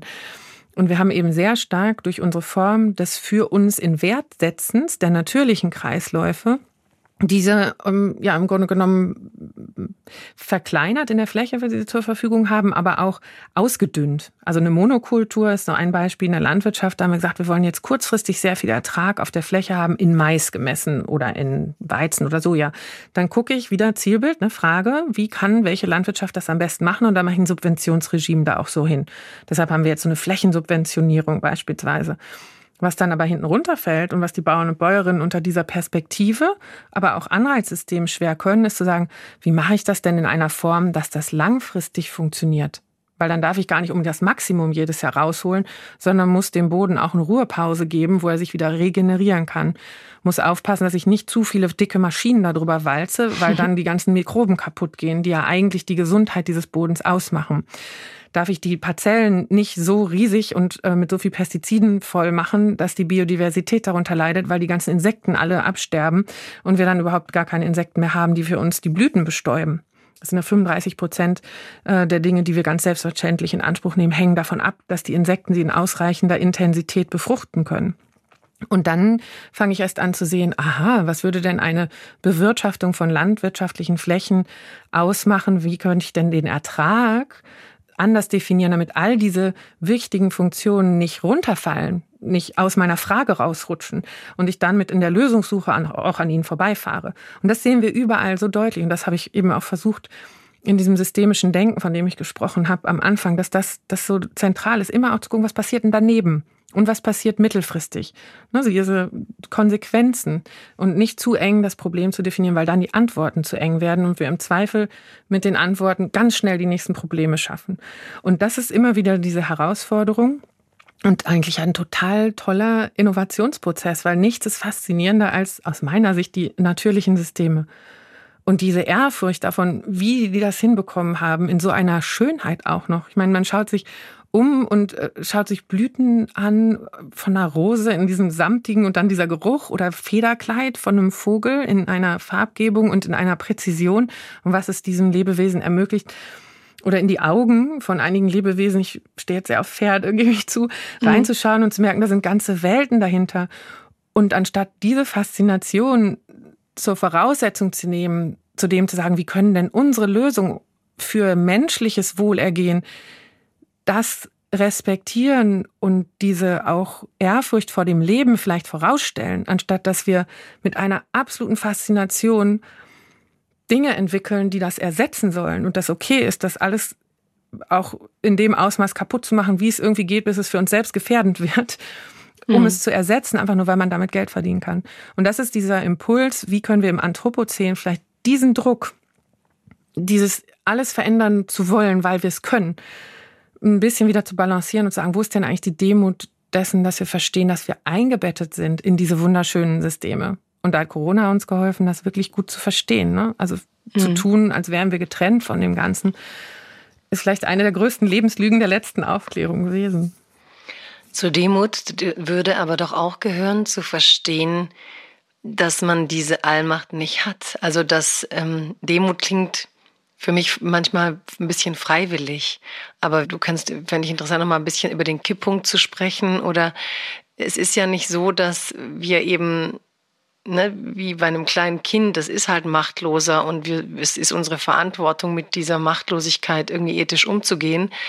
Ähm, die Erde schlägt ja zurück auf ihre Art und zwar viel wuchtiger und macht ja deutlich, dass bestimmte Handlungen, die von diesem maximal ausbeuten der irdischen planetaren Ressourcen, wie du sagst, dass das nicht ohne Folgen bleiben wird. Folgen, die wir alle zu spüren bekommen, Folgen, die uns die Lebensgrundlage ähm, unter den Füßen wegreißen. Hast du das Gefühl, der Planet wird überhaupt so als ebenbürtiges Gegenüber wahrgenommen oder haben wir Menschen einfach so ein Weltbild dessen, dass wir halt uns das irgendwie aneignen können. Also ohne jetzt religiös reden zu wollen, aber dass uns das halt gehört und wir jetzt halt die Erschaffer all dessen sind. Und wenn wir da was wollen, haben wir das Recht, uns das zu nehmen, dass es eben diese Grenze nicht akzeptiert wird. So wie man als Sinnbild eben Fracking nimmt. Ne? Wenn es halt Energie gibt, dann bohre ich die Erde auf, dann hole ich es mir da raus. Dann ich muss ja schließlich meine Wirtschaft am Laufen halten. Es geht ja nicht mehr um die Lebensgrundlage, ob wir Menschen wirklich auf dem Planeten wollen, sprechen wollen. Also ich meine, Leute wie Elon Musk und so reden ja tatsächlich darüber, dass man gucken muss, äh, dass wir in einem mehrplanetarischen System leben können. Also mhm. manche dann für ihn. Ja, erstens manche und dann muss ich mich ja auch mal fragen, was ist denn die Anspruchshaltung? Also was brauche ich alles zum Leben, damit ich sage, mein Leben ist erfüllt? Ne? Und da sind wir ja in den tieferen Begründungen. Ich, mir ist gerade tatsächlich von Erich Fromm noch wieder eine Sache eingefallen, die ich da in dem Kontext wahnsinnig relevant finde, weil die, glaube ich, dieses Ringen darum, wie gehe ich mit einer ganz zentralen Kränkung, die er formuliert hat, um, beschreibt. Und zwar, dass menschliche Wesen diejenigen sind, die durch ihre Fähigkeit der Vorausschau und der Logik und der Geschichten erzählen über Konsequenzen eigentlich so gekränkt worden sind, weil sie ob ihrer eigenen Endlichkeit wissen und sie sind aber trotzdem in die Natur und die natürlichen Prozesse, wir sind ja biologisch verfasst. Und wenn wir eine Sache genau wissen bei der Geburt, ist, dass wir sterben werden. Was dazwischen passiert, wissen wir alles gar nicht. Aber das ist der Fakt, so mit dem wir von Anfang an konfrontiert werden. Und er hat das als die zentrale Kränkung des menschlichen Wesens mal rausgearbeitet, was einen einerseits vielleicht zu diesem Impuls führt, diese Sterblichkeit abzuschaffen. Das siehst du ja viel bei den Protagonisten, die du erwähnt hast, ne? Oder Ray Kurzweil und andere, die auch an dieser absolut, Unsterblichkeit absolut. rum. Der hat neulich hatte Musk selber einen Tweet retweetet, in dem einer geschrieben hat, Musk erfüllt uns A, B, C, D oder hat sie nur geliked und dann stand am Ende, I wish Elon Musk could live forever. Ne? So, genau. Weil das würde uns so ein Planet so unglaublich weiterbringen. Da sind genau diese Fantasien drin, die du beschreibst, ja. Also wie genau. Erich Fromm beschreibt, ja. Genau. Und, und dann eben, wie gehe ich mit dieser Kränkung um? Äh, ist natürlich genau, genau diese Idee. Aber ich meine, da fällt einem ja auch sofort der Rolling Stone ein. Um, ähm, I can't get no satisfaction. Und das, das Desperate. Und ich finde, das spüren wir ja, also zumindest wenn man mal ein bisschen Distanz draufschaut. Äh, ich mache manchmal so ein Gedankenexperiment, überlegen sich mal, schließen Sie die Augen und stellen sich eine Gesellschaft vor, in der Sie gerne leben möchten. Eine Gesellschaft. Hm? Und dann überlegen Sie sich, wie die Figuren, also Führungsfiguren sind. Sind das so Elon Musk, Jeff Bezos, Mark Zuckerberg, Peter Thiel? Oder ist das vielleicht eher Mahatma Gandhi, ähm, Nelson Mandela, Desmond Tutu, Mutter Teresa? Und was ist der Unterschied? Also das fühlt man, glaube ich, mehr, als dass man es sofort rational beschreibt. Und für mich war das ein, ein Stück weit eben auch, wo ich versucht habe, das mit zwei unterschiedlichen Ideen auf Heldentum äh, jetzt auch so ein bisschen rauszuschreiben. Das eine ist so dieses Heldentum, ich hacke ein System, um für mich das rauszuholen, was ich rausholen will aus dem System. Wie es dem dann geht, ist so ein bisschen egal, weil ich möchte mir etwas beweisen und ich möchte in dem System oben stehen. Und das andere ist, wie sehe ich das System und wie kann mein Beitrag dazu führen, dass A, das System gesund bleibt und B, vielleicht alle einen Platz haben. Und das eine ist eigentlich eine tief liberale Gerechtigkeitsvorstellung, wie sie halt John Rawls formuliert hat mit dem Schleier der Unwissenheit. Mhm. Wie würde ich eine Gesellschaft organisieren, wenn ich vorher nicht wüsste, an welcher Position ich säße? Und diese Frage möchte ich unseren mhm. Helden, der ich mache, was ich will, ich baue Inseln, ich schieße mich zum Mond, ich ähm, nehme die Raketen, aber ich nehme mir natürlich auch momentan einen Fußabdruck in Anspruch, sowohl in dem, was ich an Ressourcen, aber auch an Land. Ist ja nicht so, dass die sich nicht alle auch ihre großen Inseln und sonst was sicherten in Anspruch ähm, und baue mit meinem Geld, und das habe ich so ein bisschen recherchiert, als zwei unterschiedliche HeldentümerInnen auch, was mache ich mit dem philanthropischen Gewinn? Es gibt ja eine Form, sie eher dann aus dem Demokratischen auch rauszuhalten. Und dann gibt es eine Bezos-Stiftung und College und dann sollen die Leute mein Mindset kriegen. Ne? Wir wünschten, wir hätten mehr Bezos in dieser Welt. Und bei anderen da habe ich dann, das fand ich total interessant, das sind häufig die Frauen, wenn die sich geschieden haben. Also in dem Fall habe ich Mackenzie Scott, ist die Ex-Frau von Jeff Bezos, angeschaut. Die hat in ihrer Philanthropie weggegeben. Also die hat gesagt, ich, ich mache Recherche in den Bereichen, wo ich finde, dass sich das System verändern müsste. Und es ist ganz spannend, das zu sehen, dass sie sagt, ich verstehe, dass ich nicht nur durch meine eigenen Gaben, sondern auch durch ein System, was ungleich verteilt, in den Besitz dieses Geld gekommen bin. Und ich finde, dieses System an sich braucht eine Veränderung. Und da sind andere aber besser zu geeignet, diese Veränderung vorzunehmen als ich selbst. Und deshalb hat sie dann zum Beispiel lokale Banken rausgesucht, die eine andere Kreditvergabekultur haben oder ähm, andere NGOs, wo sie sagt, die machen richtig gute Arbeit. Und gesagt, ich möchte ihnen einfach nur einen Scheck ausstellen, weil sie wissen ja schon, wie sie ihre Arbeit gut machen. Und das ja, ist so. Da, da ne, sprichst du auch was an, was mich voll beschäftigt, nämlich genau, sie gibt es den Leuten, die es machen. Und ähm, also das ist ja auch so ein ganz wichtiger Gedanke heute, dass wir ja die Reichsten oft nicht in einer Form besteuern, wie es eigentlich ähm, meines Erachtens richtig wäre. Da gibt es natürlich auch andere Meinungen und äh, die dann sprechen von Flucht und so weiter. Aber die Art dessen, wie viele Leute wie reich werden, da gibt es ja auch zig ähm, Studien dazu, wie groß die Kluft ist und wie reich jetzt mein, manche Einzelne werden können. Das sind Reichtümer, die wir historisch so kaum hatten, also auch in den Händen von Einzelnen. Und dann sind sie die großen Philanthropen und machen Forschung, die aber dann auch wieder irgendwie in ihren Händen bleibt und in ihrer Macht bleibt ihre eigenen Forschungseinrichtungen und geben es dann unseren staatlichen Organisationen. Also ich habe immer so den Wunsch, dass ähm, der Philanthropismus in die Richtung geht, dass er es an demokratische mhm. Staaten mhm. zurückzugeben hat, die wiederum ihre demokratischen Forschungseinrichtungen haben und ihre demokratische Zivilgesellschaft und dass sich nicht die Reichen herausnehmen, da wieder in einer undemokratischen Art und Weise zu entscheiden, was deren ist und wo dann aber auch so diese wirklich auch komplexen Abhängigkeiten entsteht, dass wenn eben halt dann eine Bill Gates Studie von da kommt, und dann kommt dann auch der Impfstoff, dass da die Verschwörungstheoretiker reingehen können, mhm. weil natürlich auch die Ressourcen in unklaren und untransparenten ähm, würde ich sagen, Abhängigkeiten, Verhältnissen, Vermischungen, sie haben halt ihre Hände überall drin. Und dadurch äh, ist, sobald man Transparenz herstellt, immer auch Misstrauen hergestellt. Weil wenn jemand Gewinne erzielt. Und es ist für mich eigentlich ein konkreter, korrekter, demokratischer Gedanke, auch zu sagen, ähm, kann er dann noch unabhängig entscheiden? Kann er dann noch unabhängig das so wollen? Wird er etwas nicht wollen, wenn er weiß, mit der Nichtentscheidung wird er kein Geld verdienen? Also ich glaube, da sind wir an einem ganz kritischen gesellschaftlichen Punkt gerade angekommen. Und ich finde aber diesen Gedanken hatte ich mir so tatsächlich sogar rausgeschrieben von einem Vortrag oder einem Text über einen Vortrag von dir wir brauchen ein neues Heldinnentum.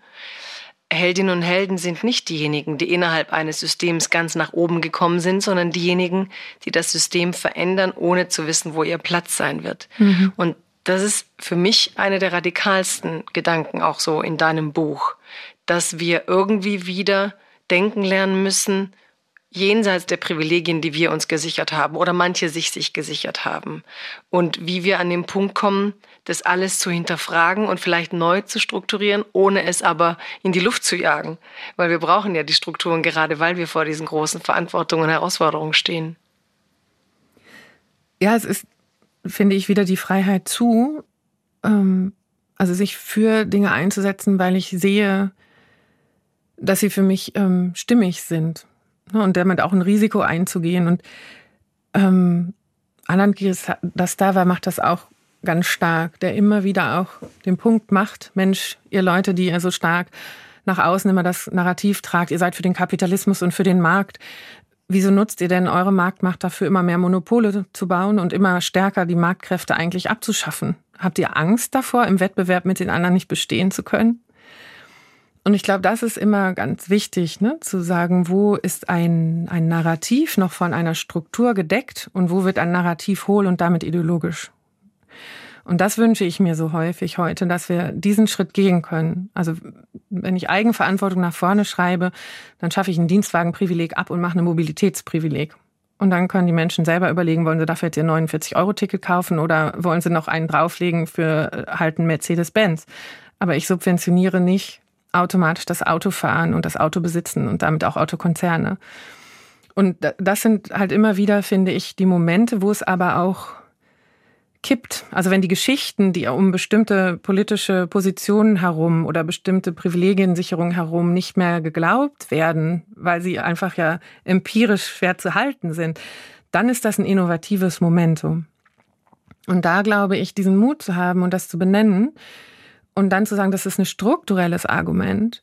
Und es ist nein, keine Neiddebatte und kein Reichenbashing, sondern es geht darum zu sagen, wenn wir bestimmte Dinge in unserer Verfassung gesichert haben oder auch global betrachtet, äh, zu sagen, wir wollen, dass alle Menschen ein, ein Leben in Würde führen können, dann hat das natürlich, wenn wir mehr Menschen werden, auch eine Auswirkung darauf, wie groß meine Scholle sein kann. Und wir reden nur von Verzicht und Verzicht und Verzicht, anstatt zu fragen, der Anspruch, so viel in Anspruch zu nehmen von diesem Planeten, ist ja vielleicht auch zu einer Zeit entstanden, wo wir gar nicht so viele Menschen waren. Und wo ist der Anspruch auch mal genug? Ne, dieses Genug kommt ja nicht mehr vor. Und dann brauchen wir noch mehr Planeten und noch mehr Planeten, anstatt uns mit dieser ganzen sozialwissenschaftlichen Forschung dazu beschäftigen, die sagt, Mensch, eigentlich, wenn wir materiell ausreichend versorgt sind und Sicherheit ob eines Wohnraumes, ob einer Teilhabe in einer Gesellschaft, ob einer wenig aggressionsgeladenen Diskurskultur. Das sind ja alles diese Aspekte eigentlich, wo ich sagen würde, das sind ja die Grundlagen einer liberalen Gesellschaft. Wenn die gegeben sind, dann brauchen wir gar nicht immer mehr, sondern es ist ganz häufig der relative Vergleich und das Gefühl, dass die anderen wegrennen, äh, die mich dann so unruhig lassen. Ne, und, und dieses immer wieder die Strukturen anzugucken, wie ist es denn eigentlich heute und welche von den Geschichten und den Ideen waren vor einer Zeit total sinnvoll. Und ja, die Menschen im globalen Süden, die noch nicht materiell ausreichend versorgt sind, brauchen mehr materielle Versorgung. Und dann bedeutet das aber auf einem Planeten, dass wir hier mit weniger auskommen. Und nicht sagen, wow, weil wir können, wir haben die Tasche voll, gehen wir jetzt überall Gas shoppen, Getreide shoppen und dies Hauptsache wir haben's. Sondern wo können wir denn tatsächlich, und wenn wir es geschafft haben, in der Bevölkerung 36 Prozent weniger Gas zu benutzen, jetzt auf kurze Sicht, ohne noch die ganzen Wärmepumpen schon gebaut zu haben, die ganzen Effizienzmaßnahmen in unseren Häusern eingebaut zu haben, ist das doch erstmal eine super Nachricht dass wir hm, das sind aber auch so diese Innovationsmomente der Krisen, ne, die wir ja. auch manchmal zu wenig nutzen. So wir ja. dachten, wenn jetzt Corona kommt, dann ist es für viele Bereiche möglich, neu zu denken. Und dann jetzt mit dem Gas, ich meine, vor Monaten, aber auch wieder die typische Dynamik. Man hat Angst, wir werden äh, kein Gas durch den Winter haben.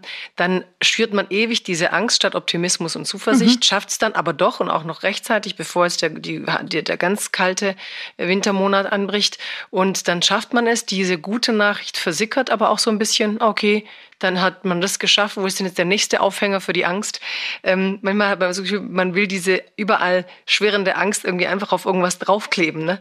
So, äh, so, da ist sie, wo, wo ist dann der nächste Anhänger, wo wir, wo wir sie draufkleben können?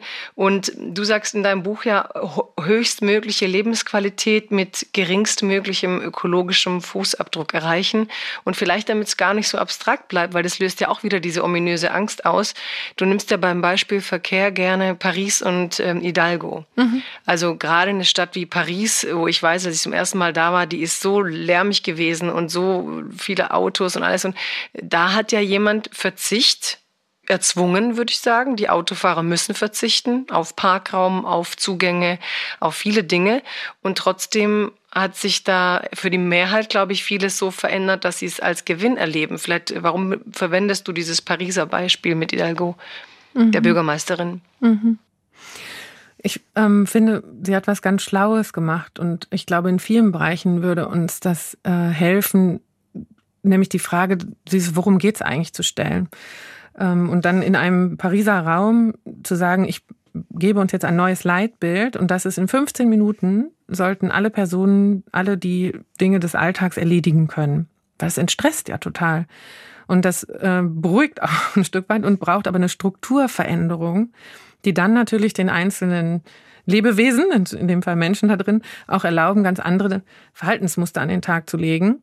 Und deshalb hat sie eben angefangen zu sagen, wir bauen äh, viel mehr Grünflächen wieder rein, wir machen viel mehr Fahrradwege, wir gucken auch zum Teil, wie können wir einige von den Wohnstrukturen wieder auch für permanente Nutzung aus dem Airbnb-Sektor zurückholen, damit nicht die eigentlich dort Ansässigen und dort Arbeitenden immer weiter an den Rand gedrängt werden und dann mit dem Rhein pendeln müssen, weil das ist schon schwierig, so außerhalb dieses Rings Paris den Anschluss in die weiteren Banlieues zu kriegen, weil das auch andere Governance-Regime dann wieder sind. Da fängt schon wieder an, ne? wo ist mein Wirkraum? Mhm. Aber sie hat es innerhalb von Paris dann hinbekommen zu sagen, ja, das braucht ein anderes Nachdenken über Flächennutzung und über das, was soll auf einer Fläche stattfinden können und welche Bedürfnisse von den Menschen sollten denn da im Vordergrund stehen. Da gibt es zum Beispiel die Leipzig-Charta für Stadtentwicklung, die das ganz klar auch formuliert. 2007 ähm, und ist dann nochmal, ich glaube, 2020 aktualisiert worden. Ähm, zu sagen, es gibt natürlich so Interessenskonflikte, und dann das ökonomische, soziale, ökologische und kulturelle, aber wir können ja auch suchen, was sind die Lösungen, die die bestmöglich zusammenbringen. Und dann brauche ich Ressorts, die zusammendenken, nämlich das Verkehrsministerium mit beispielsweise dem Bauministerium oder dem, das dann vielleicht für Umwelt in der Stadt zuständig ist. Und dann komme ich genau auf diese, also Multisolving ist so ein Begriff, den liebe ich sehr mhm. aus dem Systemischen. Dann können wir doch mehrere Bedürfnisse mit einer ähm, Sache gleichzeitig hinbekommen, wenn wir sie erstmal als miteinander verwandt und auf einer Fläche auch lösbar verstehen. Und ganz viel versuchen wir das auch in der Landnutzung stark zu machen. Es geht doch gar nicht darum, entweder dies oder das, sondern wir können mit Photovoltaik, Agroforst oder sowas oder jetzt ne, Solarpaneele auf Dächern oder ähm, eine andere Form tatsächlich auch von, von Autoführung oder Mobilitätsführung viel besser die Flächen so nutzen, dass mehrere dieser Bedürfnisse auf einmal äh, bedient werden können und damit nicht so ein Schiss davor weil diese Konkurrenzgedanken, wir haben für alles nichts genug, der ist ja so eingebaut in diesen Angstrhetoriken, die du da beschreibst. Und ich glaube, uns würde es so gut tun, zwischendurch zurückzutreten und sagen, Mensch, es ist doch echt viel da. Und wenn wir es anders miteinander in Verbindung bringen, anders teilen oder eben auch anders äh, neu strukturieren, dann kann da auch ein sehr anderes Leben rauskommen. Und das ist, dieser Imaginationsraum ist mir so wichtig. Wir stellen uns immer dieses, CO2-arme, ressourcenleichte Leben in den Infrastrukturen von heute vor. Und dann, boah, wird das anstrengend. Mhm. Aber eigentlich, und das ist diese Übergangsphase, diese Bauphase gibt es ja auch. Und dann sind da erstmal Baustellen, dann geht es erstmal nicht weiter und dann nervt's. Aber dran zu bleiben an dem, ha, der dritte Horizont, also die Zukunftsorientierung, dann wird's so das braucht es einfach, diese ZukunftsseherInnen, die das ausbuchstabieren und das mit einer attraktiven Mission verbinden, die auch viele erlauben oder vielen erlauben, wieder mitzumachen, ohne dass sie den Eindruck haben, sie müssen eine, eine ganz wichtige rote Linie kassieren, die sie vorher schon markiert haben. Das ist, glaube ich, so ein bisschen Teil dieser Kunst, die wir beim Future Policy Award auch hatten. Was ist die neue Mission, eine neue Kollaboration zwischen verschiedenen Akteuren, die dann die besten Lösungen finden können ähm, anstatt dass man sagt, nee, also deine, meine Fläche gebe ich nicht her, mein Budget gebe ich nicht her und das werde ich festhalten bis auf den letzten Moment und wenn ich kann, baue ich da sofort das Haus drauf, damit du es nicht kriegst. Sagen, alright, wir bündeln die Flächen, wir bündeln die Ressourcen und machen da was richtig Schönes draus, was viele dieser Bedürfnisse gleichzeitig ähm, bedienen kann. Das ist, das ist für mich die Innovation, wenn man systemisch denkt. Und im Ergebnis, wie erleben, also es war jetzt quasi der Gedankenkomplex dahin, aber wie erleben jetzt die Pariser ihre Stadt anders als vorher aufgrund dieses Umdenkens? Was erlebt der Pariser oder die Pariserin jetzt anders durch diese Veränderung? Was ist konkret? Also konkret hast du natürlich weniger Verkehrsaufkommen insgesamt und die Lautstärke, die du beschrieben hast, aber du kannst eine Priorisierung des Fahrrads als Fortbewegungsmittel macht ja ganz viel. Also allein die Ampelschaltung, wie die anders aussehen würde, auch bei uns in den Innenstädten. Wenn man nicht sagen würde, das Primäre, was funktionieren muss, es muss flutschen, dass die Autos problemlos durchkommen. Damit schalte ich ja ein bestimmtes Verkehrsmittel prioritär vor den anderen und die anderen müssen sich dem unterordnen oder tatsächlich auch in, in der Planung, wenn wir jetzt wirklich ernsthaft darüber diskutieren, dass die Parkflächen noch größer werden müssen, weil die Autos immer weiter wachsen, dann frage ich mich tatsächlich, was denn eigentlich falsch gelaufen ist, anstatt es macht, sorry, also in unseren Innenstädten, und meine Kinder sagen das manchmal, dein Auto ist zu groß für meine Stadt.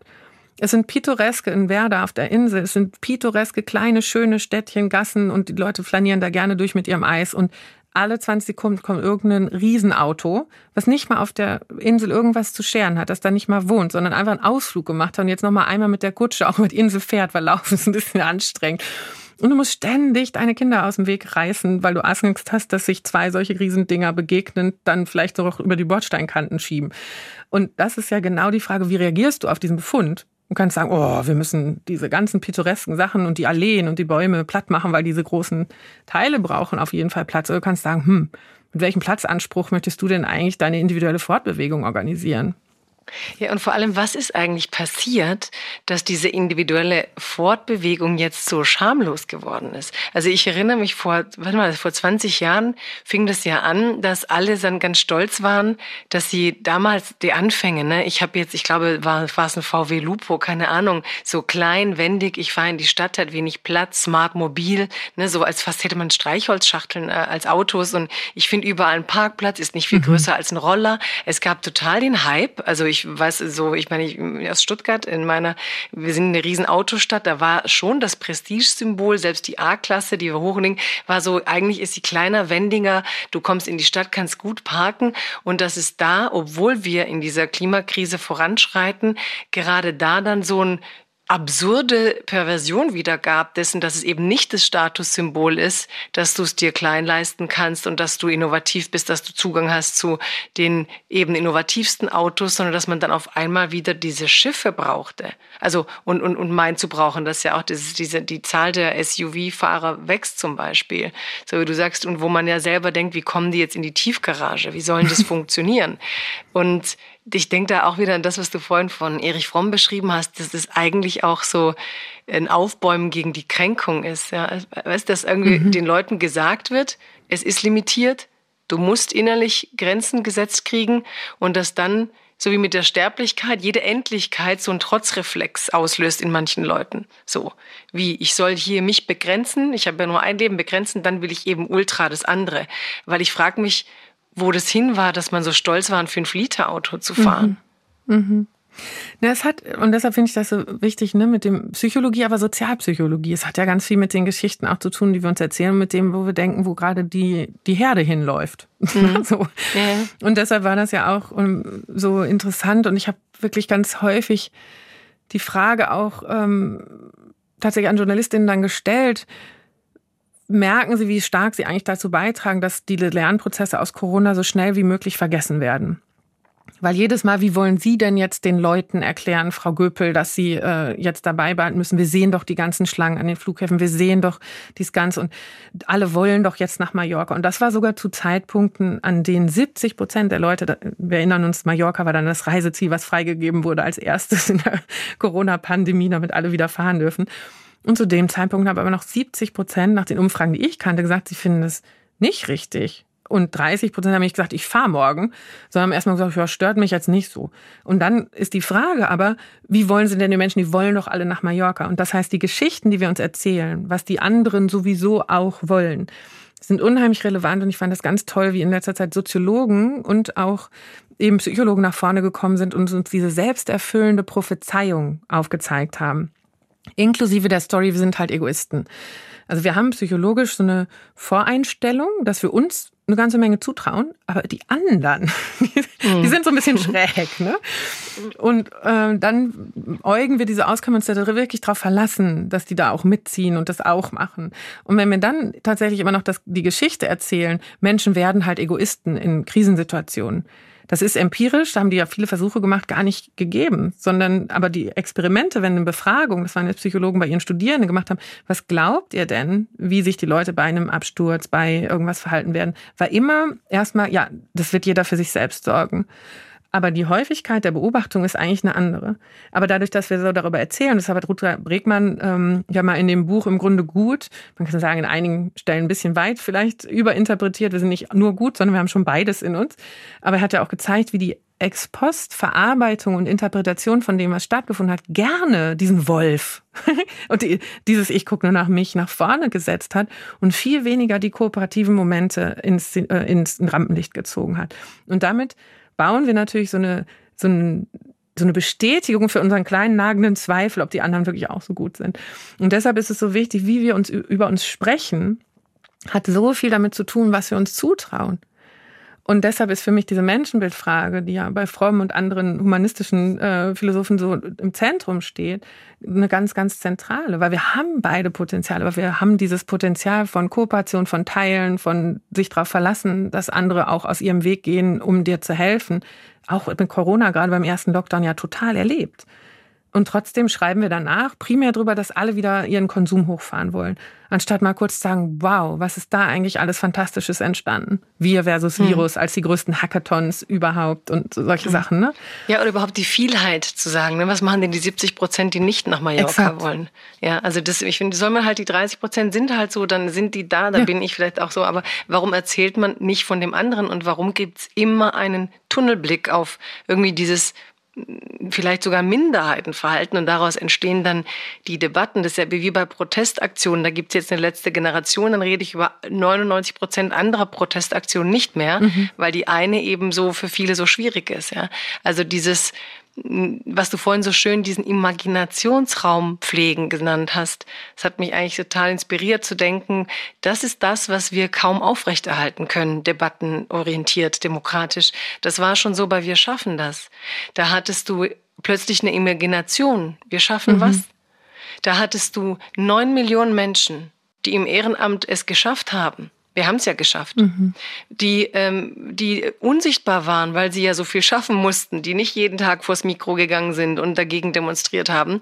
Aber du hast dich wieder fokussiert auf, damals waren es ja 20.000 äh, Leute bei Pegida und klar, das, die Stimmung hat sich irgendwann verändert, natürlich, aber die Fähigkeit, diesen Imaginationsraum zu halten, mhm. die hielt vielleicht zwei bis drei Monate, obwohl in der Praxis Millionen Menschen dran festgehalten haben. Und ich denke mir mal, diese Kraft fehlt uns. Ähm, das, was Teile der Gesellschaft eben dann doch leisten, weil ich glaube, es gibt viel mehr Menschen, die an diesen Imaginationsraum glauben, ähm, dass man das auch in den Debatten festhält. Und manchmal denke ich, wir machen in den Debatten sogar diesen Imaginationsraum dann kaputt. Mhm. Und wenn die Umfragen dann da sind, sagt, guck mal, aber jetzt sind wir endlich bei 70 Prozent, die es nicht wollen. Wo mhm, ich denke, genau. ja, weil wir es geschafft haben, aus den 20 Prozent oder 10 Prozent oder 20.000 waren es damals, die Leitdebatte zu machen. Ja. Und irgendwann haben wir quasi nur noch die Negativargumente gehört und der ganze Imaginationsraum war weg. Also ich war in den USA, als damals dieser Artikel erschien ähm, von Roger Cohane, glaube ich, so, dass Deutschland jetzt das repräsentiert, was die USA früher waren. Der Artikel hieß We are can do Germany now. Und ich war wahnsinnig. Mhm inspiriert von der Idee, dass gerade wir jetzt diesen Imaginationsraum schaffen können. Da waren junge Elite-US-Amerikaner, die sagten, ich will unbedingt in Deutschland studieren. Also auch die Strahlkraft, die ausgehen kann von diesem Imaginationsraum und dass wir anscheinend trotzdem und vor allem in den Debatten, ich glaube, dass wir es gesellschaftlich teilweise sind, sonst mhm. würde es uns schlechter gehen, eben das nicht aushalten.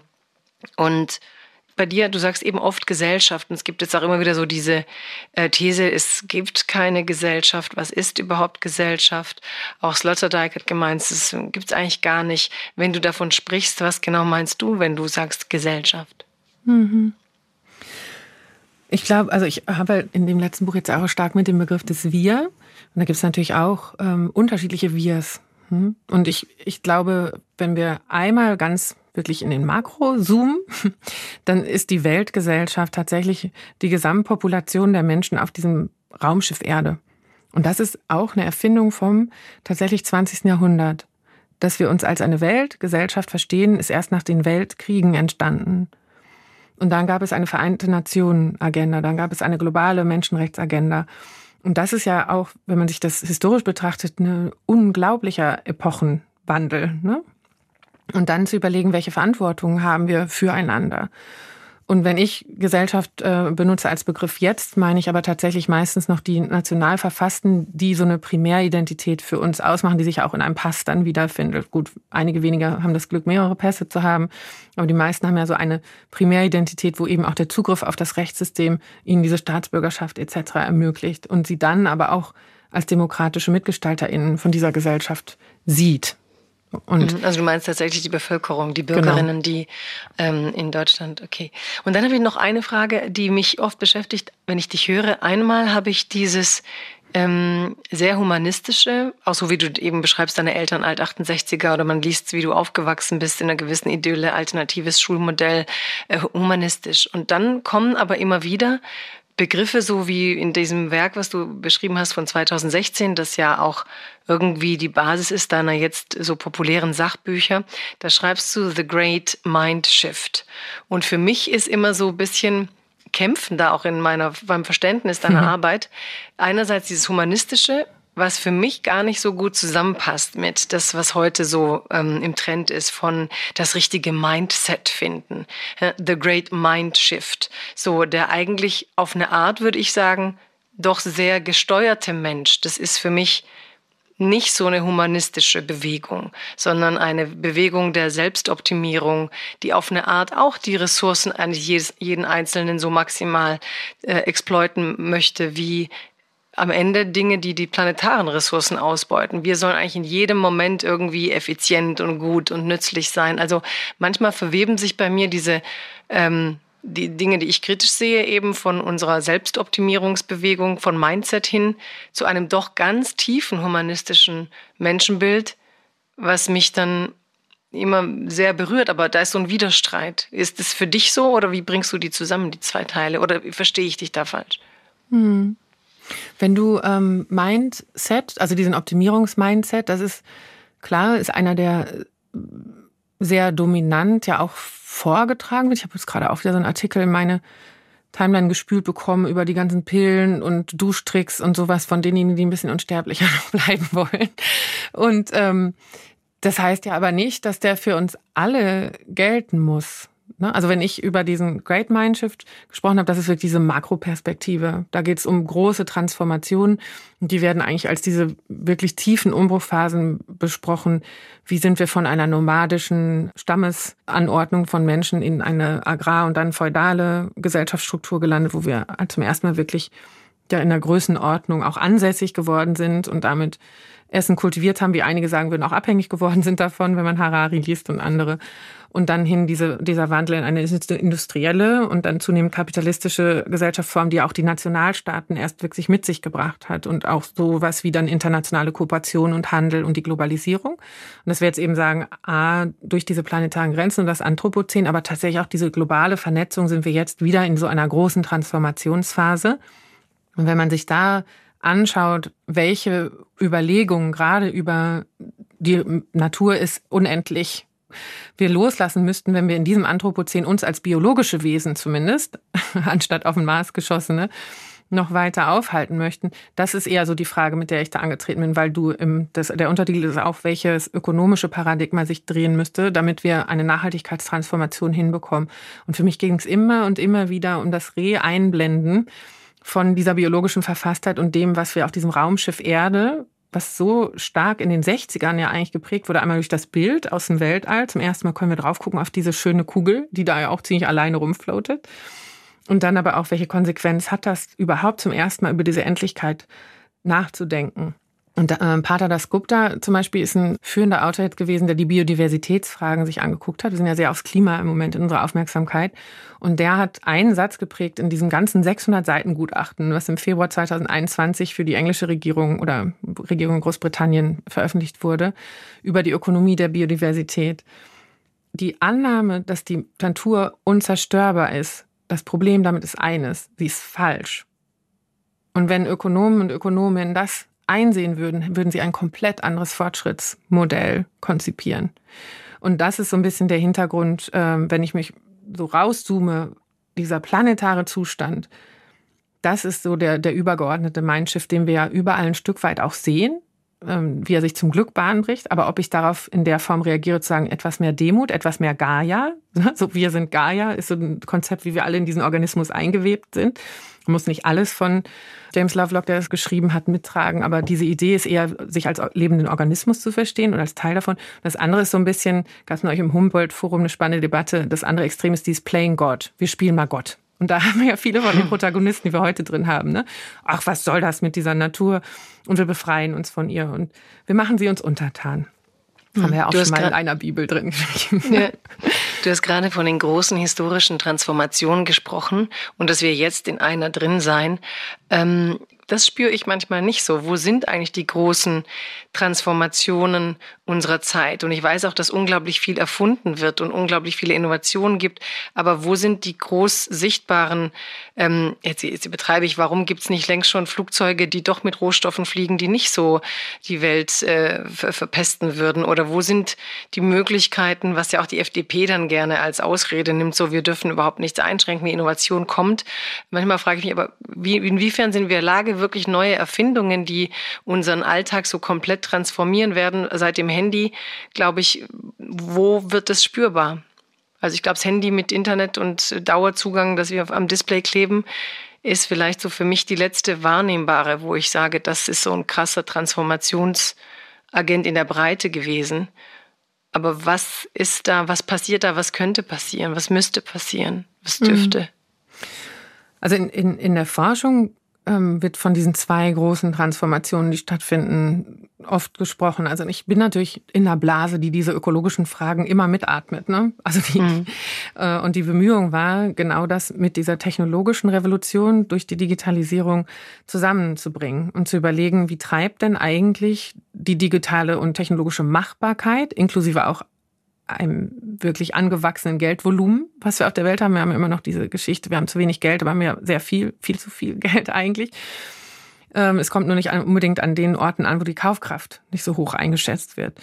Und äh, damit wird aber einiges beschleunigt und vorangetrieben, was ja auch erst diese Marktmacht und diese, diese ökonomische Macht in Hand weniger Konzerne zulässt. Und damit wird eine Digitalisierungsagenda ja nicht unbedingt darauf ausgerichtet. Das ist ja die Frage, die du hattest, vielleicht jetzt alternative Mobilität tatsächlich übers Auto hinaus. Jetzt fängt es an mit Hyperloop und sonst was anderem. Aber es kommt aus einer Einsicht heraus, dass die Ressourcen tatsächlich begrenzt sind.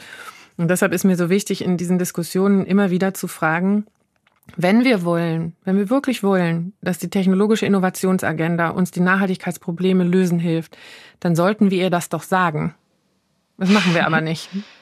Hm. Weil wir weiter sagen, wer kurzfristig Geld damit machen kann und Hauptsache ist eine Technologie dabei und noch ein paar Jobs kreiert, das wird dann der technologische Wandel sein. Wir scheuen uns exakt davor zurück, zu sagen, es darf nicht mehr Ressourcen als so und so verbrauchen, damit es eine Lösung sein kann, die in der Zukunft tragen kann. Und das einfachste Mittel wäre, diese Preise zu korrigieren. Ne, die Preise müssen die ökologische Wahrheit sagen. Das ist so das Ding, was alle Ökonomen eigentlich unterschreiben, wenn wo wir nicht hinkommen. Selbst der CO2-Preis ist im Moment ja noch viel zu gering, wenn man einrechnen würde, was an Schäden, wenn wir nicht agieren, aufläuft. Und bei anderen Ressourcenfragen, Finnland ist eines der ersten Länder, die jetzt gesagt haben, der primäre Ressourcenverbrauch, also sprich, was wir aus dem Boden nehmen an Rohstoffen, der soll nicht mehr steigern, sondern wir wollen uns wirklich anstrengen, dass wir in diese Kreislaufwirtschaft reinkommen. Wenn wir das mal machen würden und sagen würden, es gibt jetzt so ein bestimmtes Ressourcenbudget beim Gas, haben wir zum ersten Mal ja diese Notwendigkeit gehabt. Und ging, da haben wir gemerkt, oh, es geht gar nicht mehr unbedingt nur über den Preisindikator. Oder wir müssen den Preisindikator so setzen, dass alle den Verbrauch reduzieren, weil sonst ist der Speicher halt irgendwann leer. Selbst wenn wir uns das noch leisten könnten, bringt uns dann das Geld nichts mehr. Und diese Denke, die fängt jetzt langsam an, aus der Realität sich Bahn zu brechen, einfach weil die Realität da ist. Und das Gleiche könnten wir uns beim Getreide halt auch fragen. Wenn die Tanker feststecken, warum hören wir dann aber nicht auf, über 60 Prozent des Getreides, was uns zur Verfügung stellt, in einen Tierbestand zu stecken, von dem wir sagen, der wird nicht artgerecht gehalten, da werden Menschen ausgebeutet in der Produktion. Wir essen sowieso doppelt so viel Fleisch, wie wir eigentlich sollten. Wir exportieren ganz wahnsinnig viel davon. Unser Boden geht davon kaputt. Und es sind einige wenige, die da fantastisch reich mit werden. Warum fangen wir nicht an, Tierbestände zu reduzieren und einen Teil dieses Getreides dorthin zu bringen, wo es die Menschen brauchen? Also die ineffizienteste Form, Kalorien den Menschen zuzuführen, ist sie vorher in einem riesigen Prozess durch die Tiere zu schicken.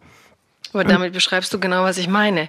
Dass ähm, du bist ja Politökonomin, also auch die Beobachtung, wie Politik und Wirtschaft zusammenhängen. Sind die Staaten zu schwach? Sind die supranationalen Organisationen wie die EU oder sind die zu schwach oder sind die Lobbys zu stark? Also das, was du beschreibst, ist ja jetzt kein Hexenwerk am Ende. Man tut ja immer so, aber das sind ja sehr deutliche Dinge, an denen Menschen Arbeiterinnen und Arbeiter leiden, an denen Tiere, Lebewesen leiden, zig leiden und nur wenige profitieren. Das heißt, es kann nur durch staatliche Steuerung. Also wo hängt der Hebel? Ja, die, die Frage dreht sich mir tatsächlich auch jeden Tag im Kopf. Also, weil das ist ja bei vielen Sachen, auch bei sowas wie eine Vermögensteuer oder eine Erbschaftssteuer. Ähm, das sind Instrumente, wo man sagen würde, man kann das Budget für das, was im Gemeinwohl zur Verfügung gestellt wird, durch eine Intervention erhöhen, wo wenige im Verhältnis zu dem, was sie heute haben, schlechter gestellt wird, aber es gar nichts mit schlecht zu tun hat. Ne? Das ist ja auch wirklich ganz wichtig zu sagen. Weniger haben hat nichts mit wenig haben zu tun in den Fällen. Mhm. Und wieso kriegen wir es trotzdem nicht durch? Welche Geschichten äh, werden da eben erzählt? Also A, dann ziehen die Menschen weiter, weil ihnen hier zu viel genommen wird. Dann braucht es eben schon auch diese Orientierung darauf, wo ist der soziale Kontrakt? Also wo möchte ich dann aber auch Subventionen wie Kurzarbeitergeld und Gas und so weiter bekommen, wenn ich dann als nächstes mein Geschäftsmodell abziehe, wo ich jemand sagt, gut, dann wäre es nett, wenn ihr vielleicht weniger Dividenden und 25 Prozent Lohnerhöhung für eure Vorstandsleute machen würdet zu einer Zeit, wo die anderen nicht wissen, wie sie heizen sollen, sondern ein Stück weit rückzahlt und eure Vergleich nicht auf einmal vom, vom nationalen, wer kriegt hier wie viel ab, ins international springt. Die anderen Konzerne haben aber andere Steuervergünstigungen, weil die in den USA ihren Produktionsstandort haben. Also dieses Arbitriere, mit wem vergleiche ich mich wann, zu welchem Zeitpunkt, wenn es für mich gerade bequemer ist, das ist ja das Muster dahinter. Und gesellschaftlich schlägt sich das dann in dieser Sozialisierung der Kosten und Privatisierung der Vorteile wieder. Und das ist aus meiner Sicht ein richtig toxisches Muster, wenn ich überlege, wie schaffen wir das? Ja, das müsstest du eigentlich nochmal langsam sagen, ja? Also die, die Privatisierung der Kosten und die Sozialisierung der, ähm, wie hast du gerade zusammengefasst? Nee, andersrum, das wäre super. Ja, andersrum, genau. Ja, Nein, ja also dass du quasi die Banken rettest, das machst du mit Steuergeld, ne? aber wenn sie Profite machen, dann kommt es nicht der Allgemeinheit zugute. Ich würde sogar so weit gehen, dass das bei den Impfstoffen so war, dass man große Teile der Gewinne, weil da auch staatlich am Anfang mitgefördert wurde, zurückspielen müsste, so wie das bei AstraZeneca mal gedacht war, dass das dann eben als akademisches Produkt sozusagen, wurde in der Uni erforscht, nicht so teuer sein darf und so weiter. Also diese Selbstverständlichkeit, dass ähm, Räume, die trotzdem vorher durch staatliche Strukturen gefördert, ermöglicht. Es gibt ja gerade in der Wirtschaftsförderung zig Anreize, die mhm. sie durch Steuergelder erhalten, dass man bei allen Gewinnen behauptet, das kommt aber nur der Elite zugute. Und dass da auch eben nachweislich Ökonomen zeigen, dass da in den letzten Jahrzehnten, auch in den USA, also das Beispiel genannt, durch die Schwächung der Gewerkschaften, ein so ähm, unverschämter Selbstbedienungsladen auf der Seite der Besitzer des, äh, des Kapitals, sage ich jetzt, aber der Produktionseinheiten sozusagen gegenüber den Arbeitnehmerinnen, dass es maßlos geworden ist. Diese Krise hat die Reicheren ja noch reicher gemacht und auf der anderen Seite uns mit Problemen konfrontiert, wo wir nicht wissen, wie wir den Welthunger auf, auflösen. Also dass diese Widersprüche einfach nicht mehr zusammenkommst und ich mich frage, wann die politischen Hebel da zur Wirkung kommen werden? Oder glaubst du, dass unsere demokratischen Systeme eigentlich kapituliert haben vor der eigenen Logik der, ähm, ja, dieser, dieser ökonomischen Welt, die sie, die halt so funktioniert, wie du es eben beschrieben hast, die sich für sich hortet? Es sei denn, sie sind Philanthropen, wo man am Ende aber auch nicht sicher sein kann, für wen und wie und was. Ja, das, das Interessante ist ja in dem Moment, wo diese Selbstbereicherung wieder dazu führt, ähm, dass die Risiken so groß geworden sind, ähm, wie bei der Finanzkrise als Beispiel, dass ein Staat oder mehrere intervenieren müssen, weil du es sonst äh, riskierst, dass es nicht mehr stabil wird. Da ist ja die, die starke Hand auf einmal gefragt. Ne? So ein bisschen mit diesem, wann ist auf einmal staatliche Intervention natürlich, selbstverständlich notwendig? Und wann ist es natürlich nur die Genialität des Individuums gewesen, was diesen Erfolg hat beibringen können, bis hin zu dem Argument. Und deshalb hatte ich, habe ich sehr, sehr aufmerksam die Interviews von dem BioNTech-GründerInnen, also dem Ehepaar gelesen und dann versus Pfizer weil ich den Eindruck hatte, dieses ständig erzählen, wenn Sie jetzt anfangen, dort zu besteuern, dann nehmen Sie ja den Anreiz, da haben endlich mal geniale Individuen ganz fantastische Dienstleistungen gebracht äh, und Produkte entwickelt und jetzt wollen Sie denen das Geld wegnehmen und damit nehmen Sie ja allen den Anreiz, äh, in Zukunft solche Leistungen zu bringen. Das ist ein Menschenbild, das möchte ich nicht leben in der Gesellschaft. Und die spricht auch nicht für die Gesellschaft, die ich wahrnehme. Weil, und das fand ich in den Interviews wichtig, diese Idee, das muss doch eine Lösung geben für die Menschen und ihre Probleme. Und die waren ja schon in der Krebsforschung lange dabei und jetzt auch wirklich zumindest Wege zu suchen, zu sagen, wir nehmen diese Übergewinne, die wir bekommen haben und die nicht besteuert wurden, dafür Infrastrukturen im globalen Süden mit auszubauen und zu unterstützen, in denen dann die Produktion von solchen Wirkstoffen auch selbst vorgenommen werden kann. Also das ist das, was ich aus meiner äh, Recherche in den, über mediale Kanäle jetzt rausgefunden habe, war für mich eine Beruhigung, weil es für mich das Menschenbild korrigiert hat. Und ForscherInnen und WissenschaftlerInnen oder Pflegerinnen oder diejenigen, die nie reich werden können in unserer Gesellschaft, weil sie wissen, ich begebe mich in einen Berufszweig, in dem Reichtum gar nicht vorgesehen ist. Ich kann noch so genial sein. Ich kann noch mhm. so tolle Leistung bringen. Ich bin nicht in der Lage, reich zu werden auf dieser Position. Und dann fahren wir das Narrativ, dass die Erfolgreichen diejenigen sind, die viel Geld damit gemacht haben. Und dann fangen wir es noch an, auf einige wenige Individuen zu münzen und vergessen diese tausend Schultern, aber auch tausend Kofinanzierungen aus dem öffentlichen Raum, die dazu beigetragen haben.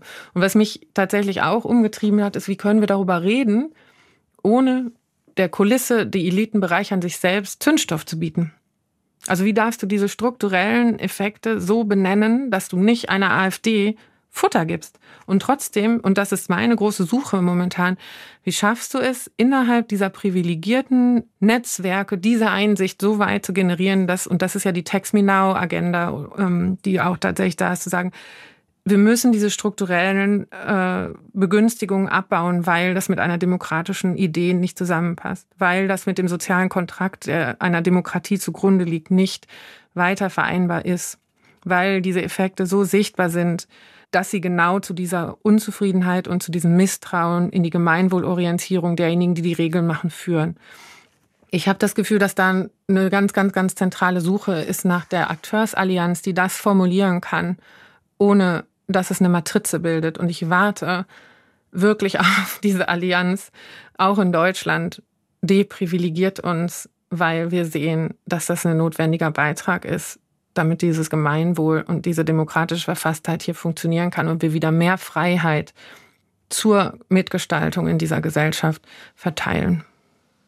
Ich muss da immer an dieses ähm, Why Nations Fail von äh, Acemoglu heißt der, glaube ich, denken und äh, noch jemand, der dann eben gezeigt hat, dass über die Geschichte hinweg die Demokratien dann angefangen haben, instabil zu werden, wenn die Eliten sich ihre Privilegien gesichert haben und eben nicht, wenn wir jetzt mal Trickle-Down umdeuten, in demokratische Privilegien bekommen immer mehr Menschen, immer mehr Bildung, immer besserer Wohnraum, immer bessere Zugänge, dann destabilisieren wir Demokratien. Das heißt, ich glaube nicht, dass man in einer Zeit, in der man messen kann, dass Eliten sich tatsächlich manche Dinge sichern und wir immer größere Probleme haben, das dem Allgemeinheit zugute zu machen, um eine Elitenkritik herumkommen und dass man auch nicht Angst haben darf. Ähm, dieses Argument heute mit dann instrumentalisiert ist dieser und jener, das mag schon sein, aber ich glaube, wenn man es deswegen lässt, ähm, erlaubt man Leuten den Durchmarsch. Maja, ich könnte noch tausend Dinge gerne mit dir besprechen. Wir haben aber leider nicht mehr so viel Zeit. Deswegen die letzten Frage oder letzte, letzten manchmal, aber ich habe dich gefragt, was Gesellschaft ist und ich würde auch gern wissen, was für dich Individuum ist. Mhm. Ich würde den einen Punkt von dir darüber nehmen, weil ich glaube, und da bemühe ich mich immer und immer wieder, ähm, es strukturell zu argumentieren. Und das können wir ja, ne? du sprichst ja die, die empirischen Beobachtungen an. Und dann ist es eben genau nicht, ich zeige mit einem Finger auf ein Individuum, das sich selbst bereichert, sondern ich zeige, in den Strukturen wird ein Trickle-up-Effekt, ist angelegt. So, mit der ungleichen Besteuerung von Einkommen und Vermögen beispielsweise schon ja als, als ganz klare, kann man drauf gucken, sieht man. Und diese strukturelle Argumentation dann zu sagen, wie können wir die Strukturen ändern, dass wieder mehr Individuen den Mut haben und die, die Versorgungssicherheit ist ja so ein total spannender Begriff, ne, der glaube ich eigentlich aus meiner Sicht was, auch ein verbindender Begriff sein kann zwischen ähm, zwischen unterschiedlichen Parteifarben. Ne? Also wann fühle ich mich frei in einer Gesellschaft, wenn ich weiß, ich bin einigermaßen sicher versorgt in meinen Grundbedürfnissen und ähm, es gibt so ein schönes Konzept der menschlichen Sicherheit, das hat Kofi Annan mal geprägt, als er Generalsekretär der Vereinten Nationen war, wo er gesagt hat, lasst uns nicht nur in nationale Sicherheit denken, sondern in menschliche Sicherheit.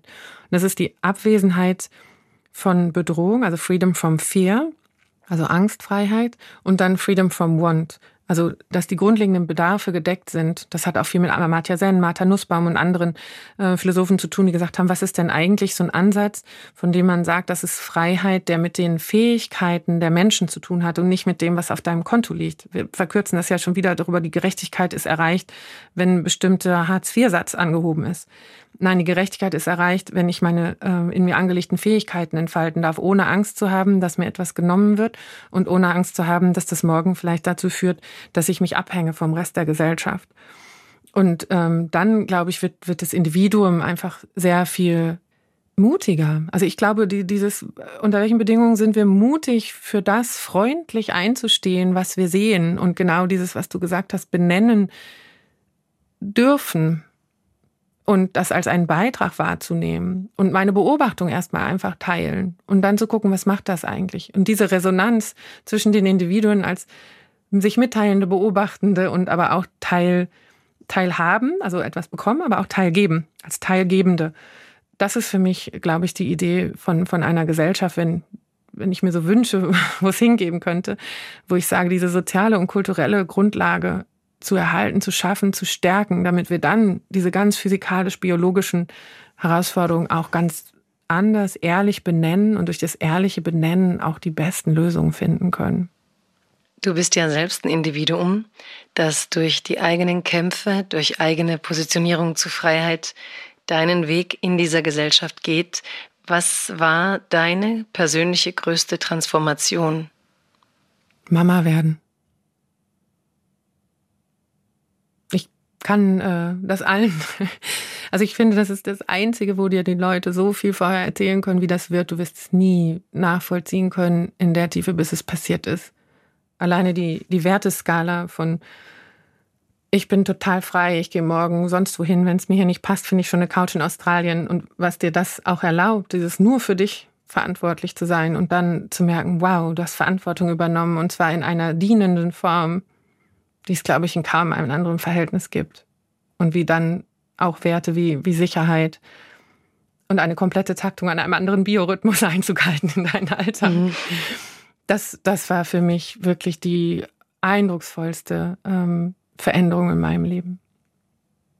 Auch im Hinblick auf Verantwortung für den Planeten? Natürlich. Ach, das ist, ich kenne so viele Frauen insbesondere, aber auch Männer, die ja gesagt haben, in dem Moment, wo meine Tochter, es war wirklich oft Töchter, am Küchentisch gesagt hat, Papa, was machst du eigentlich für meine Zukunft, habe ich angefangen, diese Frage von, wie performe ich im aktuellen äh, Businessmodell zu, wie performe ich eigentlich in meinem Beitrag zur gesellschaftlichen Veränderung zum ersten Mal habe sehen können. Und ich kenne ganz viele, gerade Frauen, mit denen ich mich austausche, die dadurch diesen Rollenkonflikt haben. Heute maximal alles zu geben, damit wir diese Gesellschaft in Richtung Nachhaltigkeit orientieren können. Und heute aber die Mutter zu sein von Kindern, die in der Grundschule sind und ihre Mama jetzt möchten. Dann danke ich dir heute für das, was du heute gegeben hast in diesem Podcast, deine Zeit, deine Gedanken, deine Offenheit. Danke, liebe Maya, dass du Gast warst. Vielen Dank, liebe Jagoda. It's a new dawn, it's a new day. It's a new life for me. Freiheit Deluxe mit Jagoda Marinic ist eine Produktion des Hessischen Rundfunks in Zusammenarbeit mit dem Börsenverein des deutschen Buchhandels.